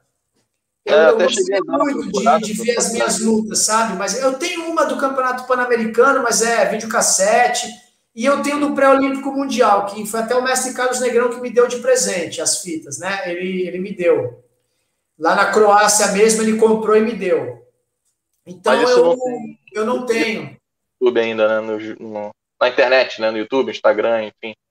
Eu é, queria botar uma luta sua aqui também, mas eu não, eu não achei. É, não tem.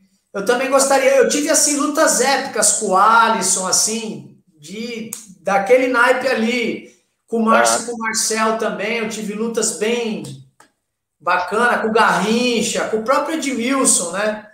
Uhum. Enfim, e com muitos outros. Bacana, bacana. Mas é, foi, foi bom reviver de qualquer forma, né? Esse momento. Isso, é, isso, bem assim, bacana. Eu coloquei a luta do Carlos Costa com o Márcio Eugênio só para, né, não é para ficar chato, obviamente, porque eu tô começando com você ali. Não, são dois amigos e é da minha geração. Estão curtindo é, pra caramba. E eu não achei nada específico, assim, sabe? Pra, sim, pra, sim, trazer. não tem, eu não tenho. Então, é, mas eu sei que você participou daquela época, por isso que eu, que eu achei legal, que você participou daquela época, era, era, era atleta junto, convivia com muito tempo, então achei legal trazer esse momento para tentar fazer com que você revivesse esse momento, né? Aquela emoção da, da, da, daquele dia de, sei lá, 30 anos atrás. Mas show de bola. Deixa eu ver se tem mais alguma coisa aqui. O Campeonato Pan-Americano, Carlos Costa comentou. Ah, o Márcio Venceslau, ó, apareceu aí na aí. área também. Olha ele aí, olha, olha o cara aí. Falamos Uma, dele, né? Tem, ele e o irmão uns, dele. Tem uns caras que me fizeram treinar, viu, meu irmão? Esse Primeiro, aí deu trabalho. É seguinte, primeiro foi assim, ó. Para eu chegar de titular da seleção brasileira, eu tinha que ganhar do Alisson, que era muito melhor do que eu. Muito melhor. Não era pouco, ele era muito melhor. Mas assim, eu sempre treinei mais que ele, isso é fato. E aí, cara, quando eu passei pelo Alisson, que eu assumi a titularidade, veio logo o Márcio e o Marcel na minha cola, velho. Entendeu? Eles estavam subindo júnior pro adulto. Falei, pô, meu irmão, não tem moleza, cara. E aí, assim, cara, cara, uma chance. Que foram cinco anos treinando assim no extremo todo dia. E não tinha. Agora, o Márcio e o Marcel tinham uma. Uma. Como é que se fala? Uma um agravante. Eles eram irmãos, né? Eles faziam um jogo do caramba, meu irmão, entendeu? Um deixava o outro passar. E, pô, eu não tinha quem revezar, né, meu irmão? Eu tinha que, meu, ó, entendeu? Às vezes era assim, ó, hoje vai o Márcio, outro dia vai o Marcel, outro dia vai os dois. Eu falo, pô, meu irmão, os caras não dá, não dá moleza. E depois aí os caras sumiram a seleção brasileira, ficaram 30 anos, meu, não deixou, largou o osso. Mas assim. A vida não era fácil, né? Hã? A vida não era fácil. E assim, né, meus caras eram muito bons, entendeu? E vinham com tudo, né? Os caras vinham com tudo. Aí, enfim, eu tinha que treinar muito, né? Mas isso foi bom, é aquele negócio do convivendo com o seu oponente, com o seu adversário, né? O Márcio, o Marcel, o Alisson fizeram parte disso. E eu tinha que me superar a cada treino, era impressionante. Porque assim, né? No treino também tinha assim, né, cara? Eu tava lutando aqui, né, com, com, com, o Márcio. Depois eu tinha o Marcel, eles ainda descansavam, eu não tinha descanso, entendeu, meu irmão? Olha, ele tá rindo de você ali, mas ele mandou uma mensagem, mandou outro comentário aqui, que é aprendemos muito com você também, meu amigo. Ah, e assim, bom, o, o legal do Márcio e do Marcel é que eles eram muito diferentes de mim, né? É, no, no estilo de vida, na forma de treino, e assim, eu sempre admirei eles por isso, porque eles eram muito espontâneos, entendeu? E, e assim, eu admirava isso. E quando eu comecei no Júnior, eu era assim também. Com o tempo, eu fui perdendo um pouco disso. Eu acho que eu fui me tornando muito sério, entendeu? Isso não foi bom para minha carreira de atleta, entendeu? Eles eram mais descontraídos e mais, entendeu? É flexível e isso é, é melhor, entendeu? Você leva mais de boa a situação. Eu acho que essa personalidade deles é, que fizeram com que eles se mantivessem durante 12 anos, sei lá, na, como titular na seleção brasileira. Porque eles eram mais ah, flexíveis, levava mais de boa, entendeu? Eu levava mais a ferro e fogo. Eu ficava mais embaçado com as coisas erradas, entendeu? Eu ficava, me esquentava mais e eu acho que isso também me deu uma fritada, entendeu? E assim, agora eu sou fã dos caras, meu, porque assim, É, é, eles se divertiam mais treinando, eu levava mais a sério. Né? Então, assim, é, com o passar dos anos, eu vi que dessa forma é melhor. Porque já é duro por si só, a concorrência já é dura, a pressão já é grande, né? Então, eu, eu, eu percebi isso e eu admiro muito. O, mudando um pouquinho de assunto aqui, o Carlos Negrão comentou: nessa época a potência era determinante e isso fazia as lutas serem tão intensas justamente aquela, aquela, aquela diferença né, da competição de 30 anos atrás para as competições de hoje. De novo, nada contra a competição de hoje, não a questão não é comparar, né? Mas é que antigamente a gente via muito essa intensidade, essa força, essa explosão, né? Essa, essa garra, talvez por conta da dificuldade, das dificuldades é. que tinha na época, e aquilo era uma conquista, aquilo era. E o nosso cérebro trabalha por, por recompensa, né? Então, se nós mesmos não dissermos para gente que aquilo é recompensador, o nosso estímulo ele diminui. Então acredito que Era uma isso. questão de sobrevivência. É, bem, bem. A gente essa. precisava ganhar para sobreviver. Né? E, e hoje os atletas são mais profissionais. Eles treinam tanto quanto, eles têm dedicação. Mas hoje a tecnologia, a ciência, a fisioterapia, o treinamento físico é tudo mais bem elaborado. Então hoje o cara tem um, uma lesão, ele vai se tratar. A gente não, a gente treinava lesionado. Então era uma questão assim mesmo rock balboa, entendeu? É uma geração rock balboa, é na motivação e pau, pau, pau, pau. Ah, tá doendo, doendo nada, entendeu? E vamos embora. Engole o choro não, e vai. Hoje é uma coisa mais consciente, entendeu? Tem treinamento mental, tem treinamento é, orgânico, treinamento físico, treinamento cardiovascular, treinamento técnico, técnico tático, treinamento, enfim, tem um milhão de coisas, entendeu? Naquela época não, era na vontade mesmo, entendeu? Vem o que vier, haja o que houver e vamos em frente, né? E ainda a galera pagava passagem dez vezes, né? É, o próprio Carlos Costa comentou que a gente uma tira onda que tem gente pagando passagem até hoje, entendeu? Faz 15 anos que parou de lutar e está pagando as passagens ainda, entendeu? Então, como é que funcionava? O cara tinha que ganhar, entendeu? Era uma questão de, de vida ou morte. Hoje não, o, o atleta, no nível que a gente chegou ali de seleção brasileira internacional, ele tem as forças armadas, ele tem o bolsa pódio, ele tem o salário da cidade dele, então, assim, ele tem um respaldo melhor. Tipo assim, ah, se eu perder essa, no outro eu. A gente não, não tinha papo de perder, só tinha só. Não tem outra chance, né? Verdade. O mestre Carlos Negrão tá falando do nocaute no Garrincha. Eu já é, falei no é. começo da live, né? Falei. Acho que ele não estava no começo da live porque eu chamei ele depois. É. Se visto lá então, o... ele, ele, enfim, é é, mas Carlos Negrão é uma pessoa muito importante para mim, né? Porque quando eu cheguei na seleção brasileira, eu sempre falo isso, né? Arrogante, mal prepotente, mal folgado, então eu me achava o máximo. Ele, com muito amor, com muito tato, ele foi mostrando para mim que eu tinha coisas que eu podia melhorar, que embora eu fosse um, um excelente atleta, eu poderia evoluir mais e tal. E aos poucos, realmente, eu fui me tornando um atleta mais competitivo a nível mundial e, escalando, enfim, patamares maiores.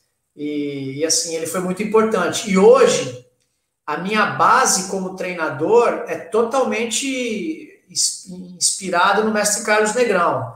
O que ele fazia no Baby Barione, eu, a forma de liderança, é óbvio que a gente está em outros tempos, mas a minha base, a minha estrutura é aquilo que eu aprendi com ele lá no Baby Barione. Eu trago isso comigo e, tenho o maior orgulho. Não poderia ter tido uma formação melhor. Não, não teria como ser diferente, né? Tem uma base do Carlos Já Negrão. pensou você conviver com o Bernardinho, você conviver com o Guardiola? Eu convivi com o Mestre Carlos Negrão durante cinco anos aprendendo ali, vendo como é que ele fazia e tal, né? Isso me deu uma bagagem muito grande. É, tem o, o Rogério Franco da Silva, Reginaldo, desculpa, Reginaldo Franco da Silva. Mano, que prazer ver o Belmiro, esse é raiz. Fico feliz, é um elogio. Com toda certeza, mais um grande elogio.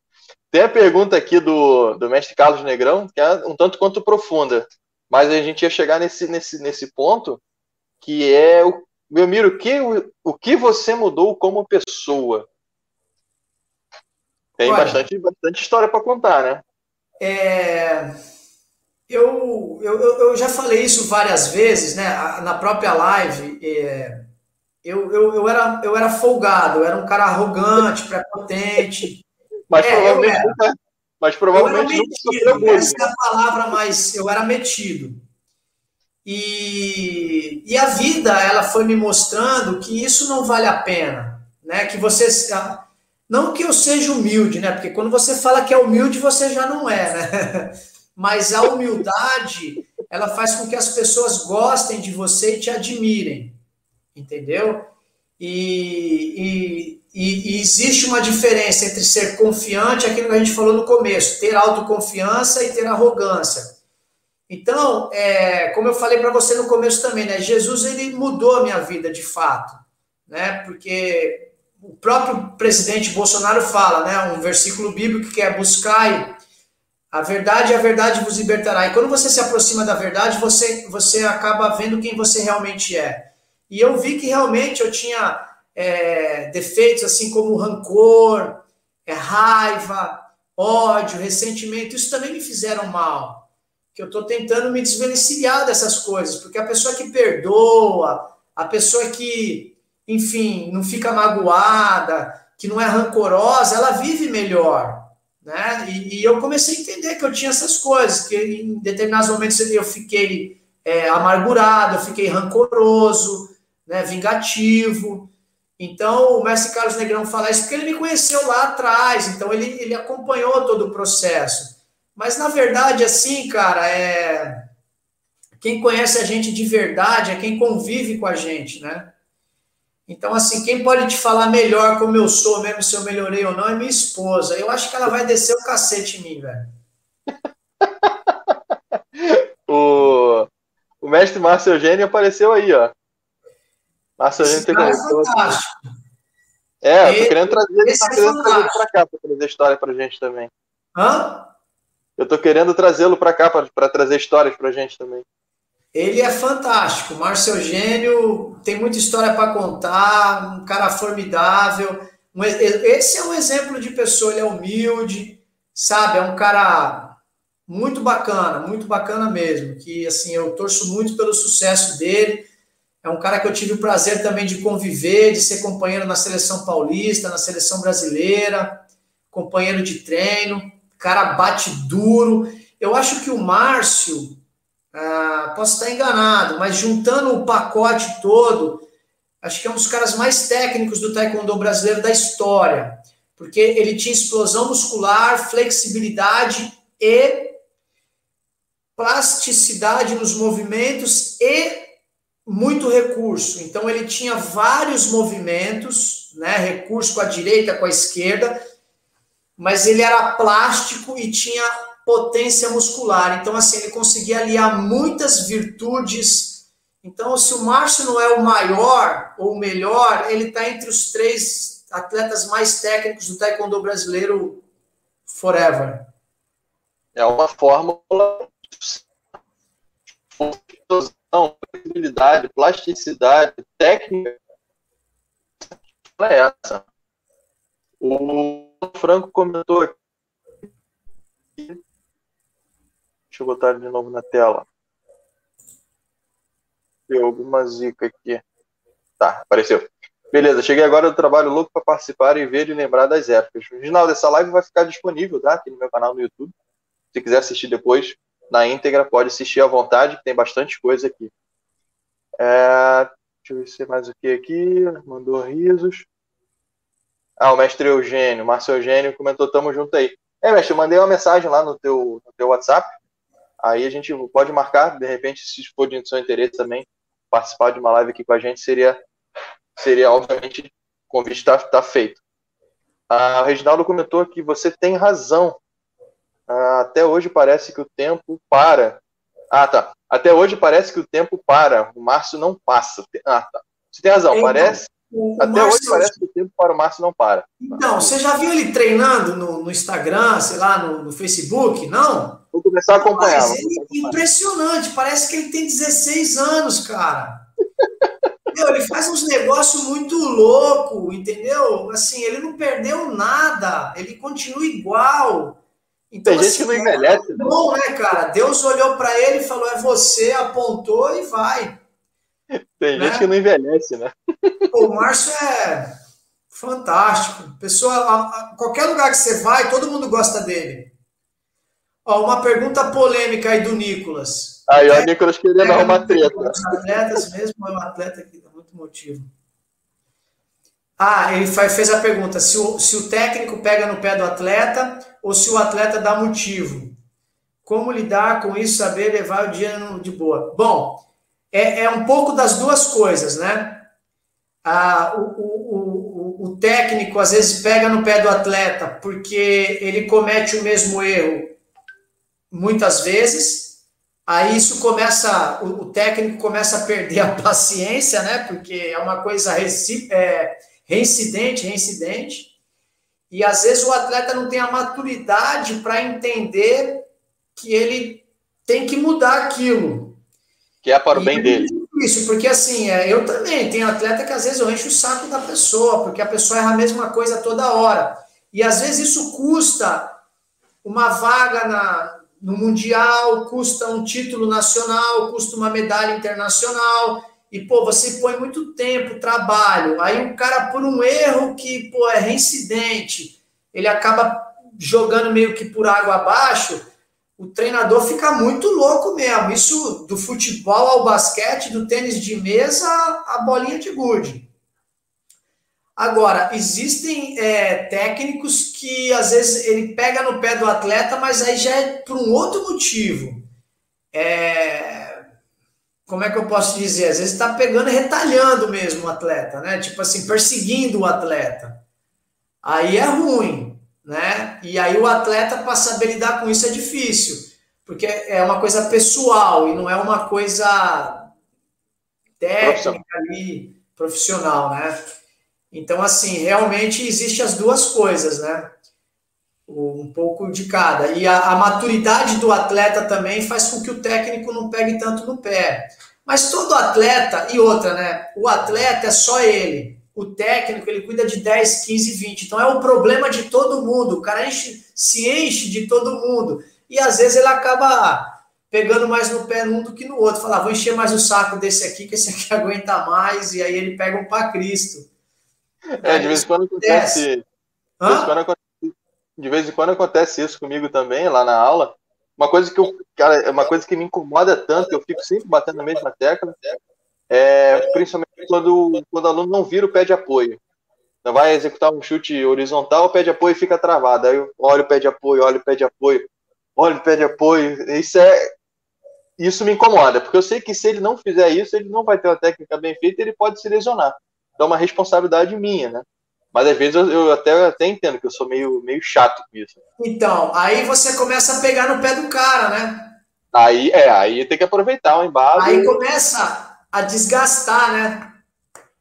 Exatamente. Se o cara não entende que aquilo ali é porque você quer corrigir, ou ele tem que chegar e falar para você, pô, meu, deixa assim mesmo, não me corrige não, tá safo.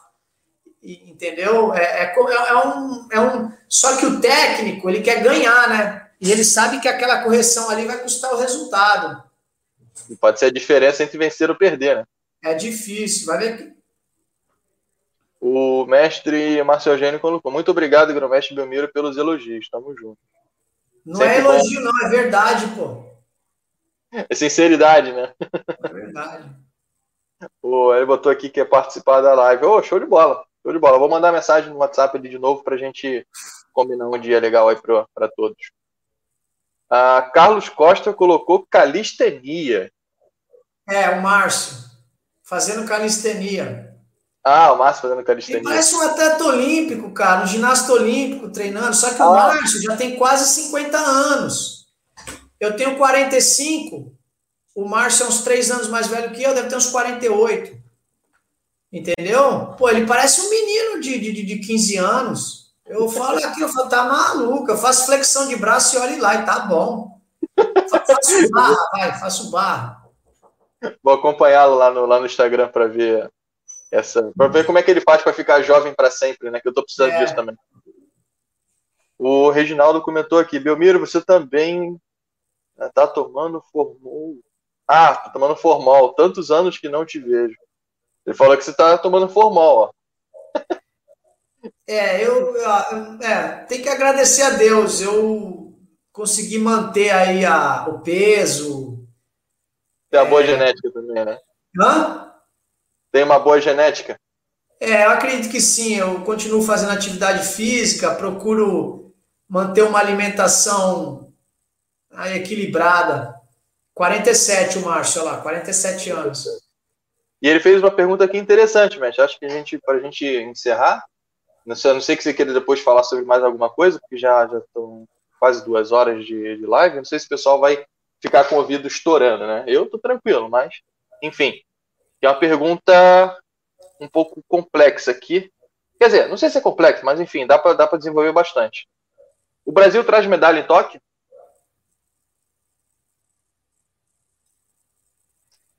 Ah, olha, tem bastante. Tem que ter quantos atletas hoje classificados para Tóquio? Três. A Milena Titonelli, o, o Ícaro e o Netinho. Os três atletas, de verdade, falando sinceramente, os três atletas são candidatos à medalha. São fortes. Os três são fortíssimos candidatos. Se você pegar a Milena, ela tem total condições de ganhar medalha o Netinho também e o Ícaro também. Ah, e eu acredito que eles vão ganhar. Porém, é, vai depender do que vai acontecer ali na hora, vai ser decidido na hora, porque todo mundo ali é muito bom. O nível está altíssimo, né, mestre? O nível é altíssimo, então vai depender de como eles vão se portar na Olimpíada. Eu digo na quadra, no momento da luta. Ali seria... é que vai decidir. Porque todo mundo está fazendo uma preparação top, está todo mundo focado 300%, está todo mundo com sangue nos olhos, está todo mundo determinado, entendeu? Agora sim, é óbvio, a gente não está acompanhando de pertinho, né? Então a gente não sabe exatamente como todos se encontram. Mas se você perguntar para mim, a Milena tem chance? Tem. O Ícaro tem chance? Tem. O Netinho tem chance? Tem. É favorito? É. Né? Agora, eu acredito que o Brasil tem chance reais de ganhar três medalhas. Agora, no meio do caminho, sempre tem algumas ah, situações. Né? De repente, um escapa, vai para a final, o outro escapa e perde um bronze, né? numa disputa. Então, assim, é muito difícil. Agora, sim, eu, eu apostaria forte nos três facilmente. Se tivesse bolsa de aposta, colocaria um dinheirinho lá, fácil. É, na verdade tem a técnica, que eles são altamente técnicos, óbvio. Sim. Tem a estratégia, que com certeza está muito bem montada. Agora Sim. que vai depender da tática, né? Como que aquela estratégia vai ser colocada Isso, à vai ser na hora. Vai ser na hora, como vai dali, é. É, porque todos eles já lutaram com esses caras, já ganharam e já perderam. Né? Então vai ser na hora ali. Agora, você cravar assim, ah, vai, vai ganhar, é. São muitas variáveis. É difícil. Porque, assim, a gente sabe, se você pegar as melhores do mundo, a Milena Tata, ela é medalhista mundial, é campeã pan-americana, campeã dos Jogos Pan-Americanos. Só que ali na categoria dela tem seis meninas para quatro medalhas. Né? Ela tá entre aquelas seis ali. O Netinho, a mesma coisa. E o Ícaro, a mesma coisa. Ele tá naquele, naquele pelotão tá de elite na frente ali. Os três estão sem sombra de dúvida. E com certeza, na mente deles, eles estão, vou ganhar, eu vou ganhar. E vai mesmo, eu vou ganhar, eu vou ganhar, é minha, ninguém tira. Eles estão com esse pensamento, né? É, e aí tô... vai desenrolar na hora, né? É, eu estou tentando trazê-los aqui também, mas acho que eu vou esperar, deixar passar pelo menos essa competição. Eles devem estar muito focados né, na competição. De repente a gente Olha, traz. Até dá para fazer um dia à noite, é até bom, dar uma relaxada, descontrair. É eu, eu, eu, penso muito nisso, né? Tipo uma válvula de escape, né? Deve estar tão é. focado naquilo que às vezes dá uma espairecida, despressurizar. Eu chamo de despressurizar. Tirar um pouco aquela, aquela coisa, começar a falar, né? É, expor ideias e tal. Eu acho bacana. Eu também coloco à disposição aqui para para se alguém estiver vendo aí quiser entrar em contato comigo, fica à vontade, mas eu vou tentar. Eu já tentei contato pelo Instagram com alguns ali, até tive resposta, mas vamos ver, vamos ver o que, que vai dar a Reginaldo. Reginaldo Colucus, é, tamo junto, somos quase da mesma idade. Vocês já tomaram a vacina? Já tomou a vacina? Tomei. A primeira é, dose, AstraZeneca. É, eu tenho 39 anos e aqui em Blumenau ainda não chegou nessa idade, tá na 48. Eu tomei porque educação física é prioridade. Ainda não chegou na minha idade, 45. Ah, tá, entendi. É que ele falou, o Reginaldo falou, você não mudou nada. o Reginaldo é o Reginaldo lá da Vila Ema? Comenta aí pra gente, Reginaldo. Reginaldo Franco da Silva. Comenta aí se é da Vila é Ema. Vila Ema, que treinava com o Kioshi, com o mestre Kioshi. Daqui a pouco ele responde aí. O Marcel Eugênio comentou que já tomou as duas doses, graças a Deus. É, e o Reginaldo comentou, sim, é esse mesmo. Esse cara é gente finíssima. Pô, show, meu, show. Reginaldo, um abraço, cara. Legal saber que você tá aqui, cara. Ó, isso aí é da década de 90, ali, comecinho da década de 90. Também foi um atleta excepcional, foi medalhista brasileiro, campeão paulista, treinou com a gente também. Pô, Reginaldo, gente finíssima. Pô, saudade desse tempo aí. Reginaldo, um abraço, viu, cara? Essa live tá pesada, né, cara? Só gente grande que tá aqui. Eu tô até no sentido acuado, aqui, o Valdinei comentou: cheguei atrasado para a live, mas vou assistir esse finalzinho. Valdinei, essa live vai ficar disponível, tá? Depois que ela for encerrada, vai ficar disponível no canal. Você pode assistir ela na íntegra, sem problema nenhum. Uh, Reginaldo comentou de novo aqui. Vou. Ah, ele falou que vai tomar na sexta-feira a, a, a vacina. E o mestre Maninho também. Uh, Carlos Negrão. Meu Miro chuta muito também. Parabéns, a live foi ótima. Falando o mestre da... Carlos Negrão, ele, ele tem um defeito, né, cara? Quando ele vê, assim, eu, o Márcio, o Carlinhos, ele ainda acha que a gente tem 25, 30 anos, entendeu? Então ele põe a gente para chutar, cara, assim. a gente é umas Ferrari velha, entendeu? Que tipo assim, é uma Ferrari, mas já tá com o pneu furado, entendeu? Pô, o amortecedor tá gasto, o volante não tá legal, entendeu? Mas ele vê a gente nesses cursos aí de federação, ele põe a gente para chutar. E assim, né? Acha que a gente tá com 25 anos ainda, né? Não, mas vamos, vamos mudar um pouco a analogia. Panela velha que faz comida boa, né, É, mas, mas de vez em quando a gente ainda faz alguma coisa. O Reginaldo comentou, meu irmão, muito obrigado. Consideração, consideração a gente sente. Tudo bem. E o Valdinei, Valdinei fez uma pergunta. Bom, eu não, eu não sei o que responder, mas cheguei atrasado, não sei se já falaram nisso, mas por que não existe Taekwondo Pro no Brasil? Taekwondo Pro é profissional. Acho que é isso que ele se refere, né? É, pelo que, eu tô, pelo que eu tô imaginando, é aquele evento, né, de taekwondo profissional com regras diferentes das competições é. atuais. E acho Mais que foi pegado, Canadá, né? É, acho que foi Canadá, acho que foi Canadá que começou com essa, essa com esse evento, não, não me recordo exatamente. Não tenho nenhum tipo de informação a respeito. Para mim isso era na Coreia, eu nem sabia que era no Canadá. Né? E ah, como é que eu posso dizer? Ah, rola grana, né, meu? E eu não sei se tem interesse disso no Brasil. Né? Você vê, o próprio MMA no Brasil, o Mixed Martial Arts, né? UFC, não é o UFC, é MMA, né? Sim. Ele não é tão bem remunerado no Brasil. Né? E é um, uma modalidade que tem o UFC, né? Que os caras ganham muito bem. Então, eu acho que não, não existe mercado no Brasil para isso, né? Agora, eu, eu, sei que na Coreia tem também. A Coreia Taekwondo tem de tudo, K5, K8, equipe, individual, misto, porque é, é o esporte nacional deles, né?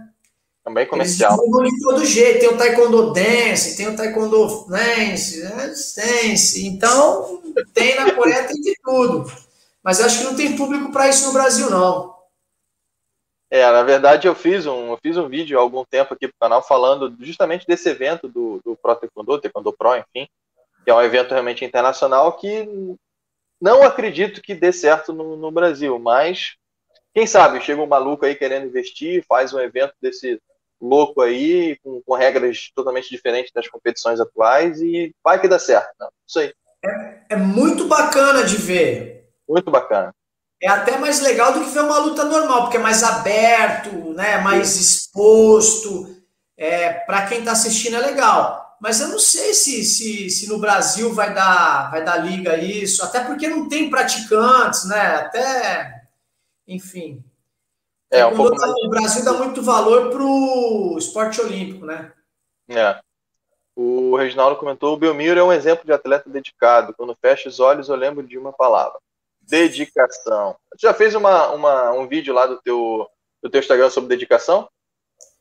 Não, eu fiz sobre autodisciplina, autoconfiança, absorvendo as pancadas da vida. Já é... fica um Hã? Já fica uma sugestão de tema do Reginaldo, dedicação. É um. Dá um, é... dá um Reginaldo, pô, Reginaldo ganhava de mim, meu. E olha que não era fácil, né? o Julião colocou, parabéns pela live, show de bola. Valeu, Julião, obrigado por acompanhar a gente. O Valdinei colocou exatamente isso, acho que. Ah, não lembro sobre o que a gente estava falando. O Jonathan mandou risadas aí. Ah, Reginaldo, lembro das lutas que você fez com o Alisson, Andrezinho. Cara, parava o ginásio.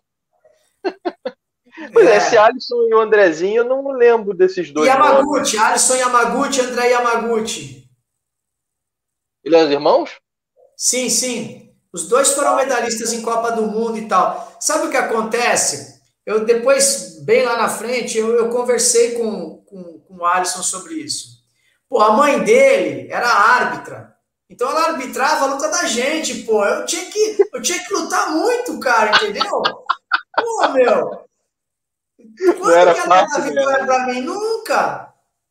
Entendeu? Nunca. Então, assim, eu tinha que bater. Eu sempre tive essa também, né? É, era o Márcio Marcel, o André e o Alisson. Era sempre dois contra um. Então, meu irmão, eu tinha que me virar muito. Por isso que ele falou que eu era dedicado. Era o que me restava, Felipe, ser dedicado, entendeu? Porque, cara, era sempre dois contra um, dois contra um, dois contra um. Saiu o Alisson André, entrou o Márcio Marcel. Assim, e o, o, o Alisson era muito simpático, né? E eu não, eu era rebelde e tal. Então ele, ele tinha, é, vamos dizer assim, um relacionamento com a federação, com a federação melhor, as pessoas gostavam mais dele. E na hora de dar nota ali, o ponto, com certeza a caneta era mais leve pro lado dele, entendeu? Porque na, na nossa época era assim, né? Então, por isso que parava, porque eu falei, meu, tem que matar esses caras, meu, senão eu não vou ganhar, não. tava, na, tava na desvantagem de ponto, tinha que ser nocaute, né? Pra, pra Exatamente, acabar tem que ser muito, muito. A mãe dele é de árbitro. Os caras eram amigos do presidente da federação. Pô, não tinha jeito, tinha que pegar mesmo na porrada. Carlos Negrão mandou boa noite, acho que ele vai sair da live. Boa noite, mestrão. É. Mais uma vez, obrigado aí por acompanhar a gente. Uh, deixa eu fazer um. Ah, tá. Tem um.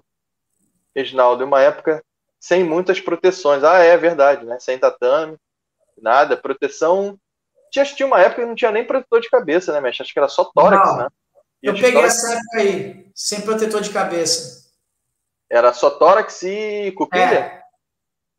Não, não tinha coquilha também, não. Também não tinha? Só tórax, então. Não tinha protetor de boca, não tinha capacete, era só o, o protetor de tronco. E o, o, o antebraço e a caneleira era opcional, tu não precisava usar, só usava se você quisesse. Entendi. É... Aproveitar aqui que a gente estava no assunto ainda, senão me perco.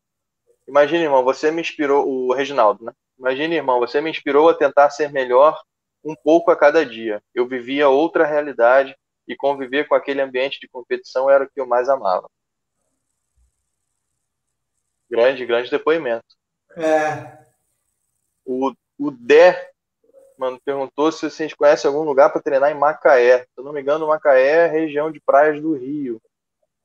Aí eu vou pedir, Dé, que você de repente entre em contato comigo no, no Instagram, é arroba FelipeTKD, vou colocar aqui na, na tela. Eu tenho alguns conhecidos no Rio, de repente eu posso, posso te indicar alguém. Tá? Mas aqui, agora de cabeça, eu não vou saber te dizer. Mas aí você entra em contato comigo lá que eu tento te ajudar a encontrar alguma academia lá da região. E o Valdinei, Valdinei minha pergunta sobre o Taekwondo é porque se parece mais com o Taekwondo bem marcial que eu conheci quando comecei em 89, nem proteção a gente usava. Obrigado pela resposta. E, então, é, é aquele negócio, né? O, o atleta que, que luta hoje, ele não ele não, não tem culpa do sistema, porque assim, apresentam algo para você, você tem que se adaptar ao sistema. O Taekwondo Pro, realmente, eu também acho, é, é mais bonito de ver porque ele é mais agressivo, sai mais pancada, o chute na cara é mais instalado, o soco é mais, né, enfim, firme, tem mais explosão muscular, tem mais potência muscular, é, tem mais a ver com luta né? Algo mais bruto. O taekwondo hoje, o que, que aconteceu? Os atletas são muito fortes também. Vai lutar com esses caras, os caras são uma máquina. Só que o sistema eletrônico faz com que eles não precisem chutar com tanta força e mais com o jeito de chutar. Não é que eles não são fortes, é que eles não precisam usar só a explosão muscular. E outra, pelo sistema de luta, o chute giratório vale 4 pontos, embaixo, 5 pontos em cima, o chute em cima vale 3 pontos. Antigamente era um embaixo, um em cima, era tudo igual. Então o que, que acontece? Também não precisa chutar com força na cabeça, é só tocar que é ponto. Então o cara economiza energia, ele luta com o sistema. E o Taekwondo Pro, realmente, ele é mais bruto, tem a mais ver com luta, com arte marcial, por isso que ele gosta mais né? Se você pegar o MMA, o UFC e colocar ponto e colocar capacete, tem que tocar no capacete, você não vai ver mais supercílio aberto, nariz quebrado, o cara apagado. Você vai ver os caras começar a bater rápido e sair para fazer ponto, né? Então, assim foi o boxe olímpico. Quando o boxe olímpico colocou é, placar eletrônico, ele perdeu um pouco da, da pegada, tirar o capacete de novo e para ficar mais pegado. Então é, é, isso que acontece, mas é realmente o Taekwondo Pro é muito bonito de ver, né? Os chutes são mais, enfim, mais é. explosivos. Só lembrando aqui, tá, o que a gente está falando é o Taekwondo Pro é o evento do Taekwondo, é um evento com regras diferentes. Sim, eu sim. digo isso porque tem, tem uma, uma, uma federação que foi montada aqui no Brasil, com um nome parecido, e aí, só que aí é federação, com fins lucrativos, enfim, não é isso que a gente está falando. A gente está falando é. do evento Pro Taekwondo, isso, que pega isso. o Taekwondo muda a regra de competição e cria-se uma competição de luta com regras específicas. Não é federação nem instituição, é um evento. Deixa isso muito claro. Depois o pessoal aproveita, pega, pega essa live aqui, deturpa alguma, um monte de coisa e, e coloca em benefício próprio. Então quero deixar isso bem claro. E ah, o Reginaldo comentou aqui, ó, muito feliz em saber que você está bem, tamo junto, show de bola. E uma pergunta do Jonathan, Jonathan Santos. Como você enxerga o futuro do nosso taekwondo atual? É, eu não sei se ele se refere. Em, o Jonathan é meu aluno, né? Eu não sei se ele se refere à, à competição ou ao taekwondo em si. Né? Eu acho que ele deve estar querendo se referir à competição. Eu, eu acredito o seguinte: é, o futebol hoje ele é diferente do que era na década de 80 e que era na década de 90. Por exemplo, um jogador de futebol hoje ele ganha muito, mas muito, mas muito mais dinheiro do que o Zico ganhou. E o Zico é um ícone da história do taekwondo, do, do, do futebol brasileiro. Né? Então, o que, que acontece? Os atletas eles vão se adaptando ao sistema, à realidade. Né? E esse programa das Forças Armadas, o Bolsa Pódio, é, a, a boa gestão da Confederação Brasileira, que está fazendo uma excelente gestão, as coisas estão mais alinhadas, mais organizadas, mais claras, vai fazer com que também venha os resultados, né? Vão fazer com que venha também, talvez, patrocinadores, né? Como tem o judô, como tem a natação, como tem o vôlei de praia. É uma questão gradativa, né? O taekwondo vem fazendo um bom trabalho e bons resultados. Por exemplo, chegou na Olimpíada, ganhou três medalhas, uma de ouro, meu, com certeza vai despertar interesse. Agora, se não ganhar medalha, é complicado. Vai ser sempre uma modalidade ali visível, porque sempre com poucos atletas ganha medalha, né? A nível olímpico e mundial mas eu acredito que a tendência do taekwondo é crescer. É crescer. Porque ele está se tornando mais popular, mais resultados internacionais. Os atletas hoje brasileiros ganhar medalha mundial, ser campeão de Jogos Pan-Americanos é uma coisa mais normal, não é uma coisa muito distante da realidade, como era na década de 90. Então, hoje, quando você vai para o campeonato mundial, o atleta brasileiro já vai pensando em medalhar. E alguns vão pensando em ganhar, né? Pelo menos com chance e, e, e condições. Então, é uma evolução normal. E essa geração, agora, ela é muito boa e ela é muito jovem. Ela já tem resultados a nível mundial e olímpico e eles têm 22, 23 anos. Então, assim, a tendência é o taekwondo realmente, em termos de resultado, superar as expectativas, como vem nos últimos cinco anos, vem superando todas as expectativas, né? quebrando todos os, os recordes, enfim. E, e, eu acho que a, a, o lance da gestão também, a confederação ela está é, numa direção aí muito bacana. É, uma coisa interessante, inclusive, aproveitando esse, esse gancho, é que as competições, a, a, as táticas, né, e estratégias de competições também elas estão mudando muito por, justamente por conta das adaptações das regras, né? E também os, os, os atletas estão tendo mais condições, não desmerecendo atleta, não é isso? Mas é, os atletas estão tendo mais condições e mais recursos de crescer de uma forma linear, né? De evoluir de uma forma linear, por causa dos, dos laboratórios muitas das vezes portáteis, né? Teste de desempenho, de sensores assim, assim assado, monitores, nutricionistas, head coach, preparador físico, enfim, todo mundo junto, né, direcionando o atleta para que ele vá numa linear crescente frequente. Naquela época de 80, de 90, existiam muito menos recursos do que, do que se tem hoje. Então, os atletas, para chegar no topo, demorava muito mais tempo. Né? E, e, e, assim, toda, toda, toda geração, toda época tem a sua, os seus prós e contras e as suas facilidades e dificuldades. Né? Hoje, com a internet, com a aproximação, todo mundo sabe que todo mundo está treinando, está tudo muito próximo, né? Antes era mais distante. Mas em contrapartida, hoje tem mais gente boa do que tinha antes. Né? Você pega um campeonato mundial hoje, é, na minha época era Coreia, Irã, Turquia, China, Taipei, mais 5, 6, 7, 8 países. Hoje não é assim, não. Hoje tem 15, 20 tá países aí, tipo países da África, que tem campeões mundiais, que estão brigando por ouro na Olimpíada, né? Então, assim, tá muito mais parelho, né? Continua difícil.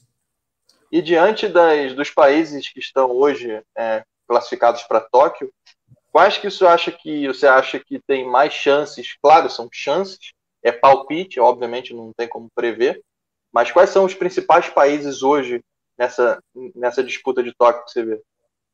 Brasil chega muito forte, com atletas aí, enfim, é, no topo do topo. A Coreia, para mim, ela continua sendo a grande potência e favorita. Acho que vai ser a sempre. China, a China no feminino vai com tudo. Ah, o Irã os, vai com tudo. Ah, ah, o país da Ruth lá e do, do Cissé, como é o nome? A Ruth, que é campeão mundial do, do, do 62, e do Cissé, que foi campeão olímpico do 80. É eles dois, e tem mais um. Também chega com tudo. A Inglaterra tá voando, vai chegar para brigar por quatro, cinco medalhas aí. Ah, ah, deixa eu ver se eu estou esquecendo alguém. O México também sempre é muito forte na Olimpíada. Ah, tá tudo muito parelho, aquilo que eu falei para você, tá tudo muito parelho, muita gente boa para pouca medalha. Essa Ruth é da França? Não, não, a França também muito forte. Ó, oh, esqueci da França. Né? A Ruth não, a, a Ruth é, pô, do Cissé, como é o, campeão olímpico como é que escreve o nome dele? Como é que escreve ah? esse? Como escreve o Cissé? É C-I-S-S-E. Eu acho C que é. C Taekwondo. Vou ver se eu acho aqui, que aí eu consigo buscar. Cissé Taekwondista Marfinês. Isso. Costa do Marfim. Costa do Marfim. É. Isso, isso, Pô, isso. O, cara tem a minha, o cara tem a minha altura, 1,86. O cara é gigante. Ele é campeão olímpico no 80. Medalhista mundial. E a outra menina também, do 67. Né? Então, assim, puf, a Gente, Tailândia, super forte no feminino. Então, assim, é. vai, vai, vai ser na hora lá mesmo. Não tem favorito, então, né? Claro que a gente vai torcer para o Brasil, óbvio mas a nível sendo bem criterioso, acho que não tem muito. O Brasil é um dos favoritos. Eu coloco os três brasileiros como um dos favoritos, a conquista das medalhas. Agora, realmente, aquilo que eu falo para você, a gente tem que ter o pé no chão, não é assim tão fácil, né? Se fosse fácil, até a Beth faria, né? fosse fácil fazer, até a Beth faria, né? É, então, Depois tem uma pessoa em sã consciência que, pô, Netinho, favorito. Ícaro, favorito. Milena, favorito. O Jansen Rocha colocou aqui, Ruth, Ruth, Ruth Garbi.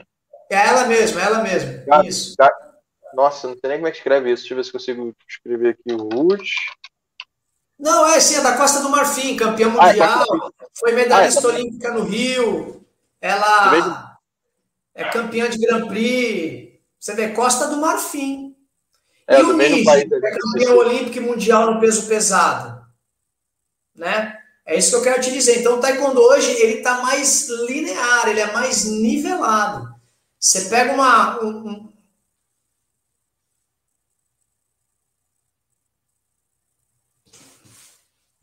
É o Márcio Eugênio falando que tem que ter sorte na chave, né? Ali, ó, pô, o Marcio na Olimpíada já não tem mais sorte, cara. Não tem para onde ir. É, a Olimpíada são, são 16 atletas ali. Talvez na primeira rodada você pegue alguém menos da galáxia. Na segunda rodada já é oito pessoas, é todo mundo da galáxia, né? Todo mundo ali é medalhista mundial, é medalhista de Grand Prix, é campeão continental, Aí, meu irmão, é briga de cachorro grande, né? Tá todo mundo ali no páreo. É aquela famosa história, né? Se correr, o bicho pega, se ficar, o bicho é, Agora, sempre reforçando. Os três brasileiros fazem parte desse seleto grupo. Os três estão ali para ganhar medalha. Ninguém, nenhum dos três estão ali para tipo assim, ah, ah, talvez, pô, cheguei na Olimpíada. Negativo, os três estão indo para medalhar, tenho certeza absoluta. Eles estão que nem o Carlos Costa, né? Essa competição é minha e ninguém tira. Exatamente. É, o Carlinhos está colocando aqui, é isso mesmo, Olimpíada é por ranking, mas são quatro. Primeiro, segundo, terceiro e quarto. O resto é sorteio. Entendeu? O primeiro, o segundo, o terceiro e o quarto são distribuídos. Mas o resto não é sorteio. Então, assim, às vezes é, é no, no, sorteio, se você é o quinto do ranking, você vai cair, enfim, você pode cair com, com, o terceiro, com o primeiro, com o segundo do ranking mundial. Aí é melhor cair com o quarto, né? Mas não é assim, cara. O quarto do ranking mundial é igual ao primeiro. A diferença é mínima entre eles. Né? Ah, né? já ganhou do primeiro várias vezes, entendeu? É que ele não participou de duas competições e tem um pouco menos de ponto. É complicado. Agora, existe aquele atleta que você também encaixa melhor a luta, aquele negócio todo você se sente mais confiante, isso existe, né? Mas olha, vai ser ali na hora.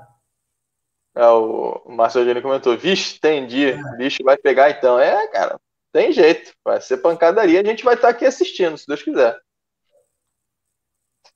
Falar nisso, sabe, sabe dizer se vai ser televisionado, se vai ser transmitido por, por Certeza, algum... vai. Certeza absoluta. É, talvez no Esporte TV só passe a luta dos brasileiros. Quando tá a luta do brasileiro, aí vai lá e passa. Pode ser, né? Mas, ah, com certeza no YouTube, no, no, no Instagram, no, no, Facebook, com certeza vai passar. Isso aí sem sombra de dúvida. É, eu vou ficar de olho para ver se eu consigo descobrir algum canal que vai transmitir essas lutas, que aí eu quero retransmitir aqui no, no, nesse, no meu canal também pessoal poder assistir, mas eu até então eu não tenho essa informação. Se alguém souber, que tiver na live aí, souber essa informação, se vai ser transmitido em algum canal no YouTube, alguma coisa assim, manda para mim. É, eu vou tentar me programar para deixar rolando aqui a, as competições também. O Reginaldo comentou, diferente da nossa época, Belmiro, não não adianta ter só talento e dedicação. Os atletas hoje precisam ter uma boa genética. Todos estão bem compridos. Ah, o, o que acontece é o seguinte, o Felipe. Bom, deu uma, deu uma travada aqui, mas acho que voltou, tá ouvindo? Voltou. É, na nossa época, o cara baixo, que é o meu caso, do Reginaldo, do Marcelo Eugênio, do Carlinhos, é, a gente com talento, com muita força de vontade, a gente conseguia tirar diferença na explosão muscular, no volume de luta, enfim. Hoje em dia, ah, na nossa época, o cara alto, ele tinha 60% e a gente 40%. Não era tão grande a diferença. Hoje, o cara alto com o cara baixo, às vezes é 90 a 10, dá até dó, entendeu? Porque não adianta o cara dar um monte de duplo. O cara dá um baita titiagui, o cara cai sentado. Às vezes nem é ponto. Entendeu? É, é, é, é, eu acho que hoje o requisito altura ele é mais determinante do que era antes. Então eu vou dizer assim, ó, é 80-20. Se você pegar dois, porque assim, né? Às vezes o cara menor ele é melhor do que o cara maior, beleza? Mas quando você pega um cara muito alto e um cara baixo do mesmo nível, o cara muito alto ele está em 75, 80 para 25, 20%. Certeza. Porque também não precisa de explosão, é só tocar, entendeu? É, é difícil. Então, hoje, para o cara baixo, não é impossível. Tem atletas baixos aí que estão se dando bem. Mas a proporção é menor. Antigamente, num pódio de campeonato mundial, você via caras baixos. Hoje, pô, meu, difícil você ver um cara baixo. Você vê assim, de 16 categorias masculina e feminina, devido à proporção por categoria, é dois, entendeu? É, até, até porque acho que a, a, a Só um minutinho que os cachorros. Os cachorros estão latindo aqui. até pra, por conta do, da, da, da isso seria tática, né? Da tática de luta dos atletas grandes. Inclusive, uma das defesas do, do, dos atletas é justamente a perna dianteira, né? A perna da frente. Então, se pega um cara de 1,90m com uma perna gigantesca, ele já vai criar um escudo de proteção para o atleta baixo muito grande. Então, para o atleta baixo chegar ali, vai ter que ficar rodeando, rodeando, até achar um ponto para entrar. E enquanto ele está rodeando, o outro atleta pernudo vai escorando, vai segurando, vai protegendo, enfim, vai esgrimando. Né? É isso mesmo. É isso, é isso mesmo. E assim, é, vendo de longe, né? Eu não sei na prática isso, que eu nunca, eu nunca treinei dessa forma. Mas analisando de longe, eu vejo, cara, é um, o atleta alto tem um escudo gigantesco que se chama perna da frente. Felipe, deixa eu te falar um negócio. Nós já estamos aqui há 2 horas e 20, né? é, eu, eu, eu, eu ficaria mais tempo aqui, entendeu? Só que assim, eu tô desde as quatro aí na rua, eu não comi ainda eu entrei na live, saí da academia, eu vim. E assim, eu tô vendo que a gente vai estender aqui, o papo tá super bacana, eu até quero ficar, mas eu preciso fazer mais algumas coisinhas. E eu precisava de um tempinho aqui. Preciso Tranquilo, fazer um relatório ainda. Tranquilo, a gente faz uma versão 2.0. A gente faz a versão 2.0 dessa live mais para frente, se o senhor quiser, claro. Ah, tenho certeza que tem muita história para contar ainda e de novo, Sim. deixe meu canal aqui à disposição. Se quiser divulgar aquele material, nossa parceria ela vai, ela vai acontecer, inclusive em breve já vou colocar o primeiro vídeo. Quero te agradecer mais uma vez de coração por ter aceitado o convite, de trazer esse conteúdo, essa experiência, essa humildade, é, esse know-how né, que você tem. Com certeza é, foi muito importante para mim, principalmente, e para o pessoal também que está assistindo. A interação foi, foi grande, né? a interação foi bem bacana pessoas de peso aí. Então, mestre, mais uma vez, te agradeço de coração, tamo junto, no que precisar, só contar comigo. Se deixar umas palavrinhas finais aí, divulgar alguma coisa, fica à ah, vontade. Eu agradeço. Tem, tem muita história de atleta para contar, né? Eu contei pouco de, de, dessa convivência de técnico, mas eu vou falar uma bem rápido. Né? O Netinho chegou na Marinha, né? E, e, e, tinha aquele papo de que ele se alimentava mal, comia muita porcaria e tal. Isso quando ele tinha 18 anos, né? Aí um dia eu sentei com ele e falei, pô, você precisa se alimentar melhor, tal, papapá, pô, vai ali no mercado, compra umas frutas e tal. Ele, não, não, tudo bem, mestre, tudo bem, tá certo, é, é, é. é. Aí beleza, né, cara? No dia seguinte eu entro no quarto, ele tá com uma garrafa de Coca-Cola de 2 litros e um pacote de fandangos de 500 naquele grandão, comendo. Aí eu olhei e falei, quer saber de uma coisa? Dá um gole dessa coca aí, dá um pouco desse biscoito aí, vamos comer e a vida que segue, entendeu? Quando o cara é campeão, meu irmão, o cara é campeão comendo salgadinho, comendo coxinha, o cara vai ganhar e ponto. Agora, a alimentação adequada, ela, ela ajuda bastante. Ajuda, com certeza. Mestre, mais uma vez, obrigado. Obrigado mais eu uma vez. Eu agradeço, um abraço, cara. Obrigado mesmo por tudo aí. Pessoal, muito obrigado por assistir até aqui. Vejo vocês novamente em breve. E é isso aí. Boa noite, mais uma vez. Um abraço. Até a próxima. Um abraço. Falou, pessoal. Muito obrigado mais uma vez. A interação foi bem bacana, gostei. Uh, agradeço vocês terem ficado tanto tempo aí com a gente. Não se esquece aí, né? Se inscreve no canal, ative o sininho da notificação para receber sempre notificação daqui das nossas lives. No Instagram eu costumo divulgar as lives, tá? Para quem quiser acompanhar. E pô, sucesso, que live maravilhosa, muito bom mesmo. Ter grandes nomes do Taekwondo aqui, para mim, é sensacional, sensacional de verdade. Então, agradeço a todos vocês aí também. O Reginaldo, mais uma vez ali, é, pena que cheguei tarde. Não, tranquilo, Reginaldo, essa live vai ficar disponível, tá, online, no meu canal, quando quiser assistir, o tempo que quiser assistir, desde lá do início, fiquem à vontade. E o Julião falou para eu chamar o Márcio Eugênio. Já chamei, neguinho, já chamei. E ele já topou. Então, em breve, a gente vai fazer uma live ali com o Márcio Eugênio também. Tenho certeza que tem grandes histórias. Beleza? Ah, Reginaldo, ok. Então, rapaziada, mais uma vez, brigadão, tamo junto e até a próxima. Valeu!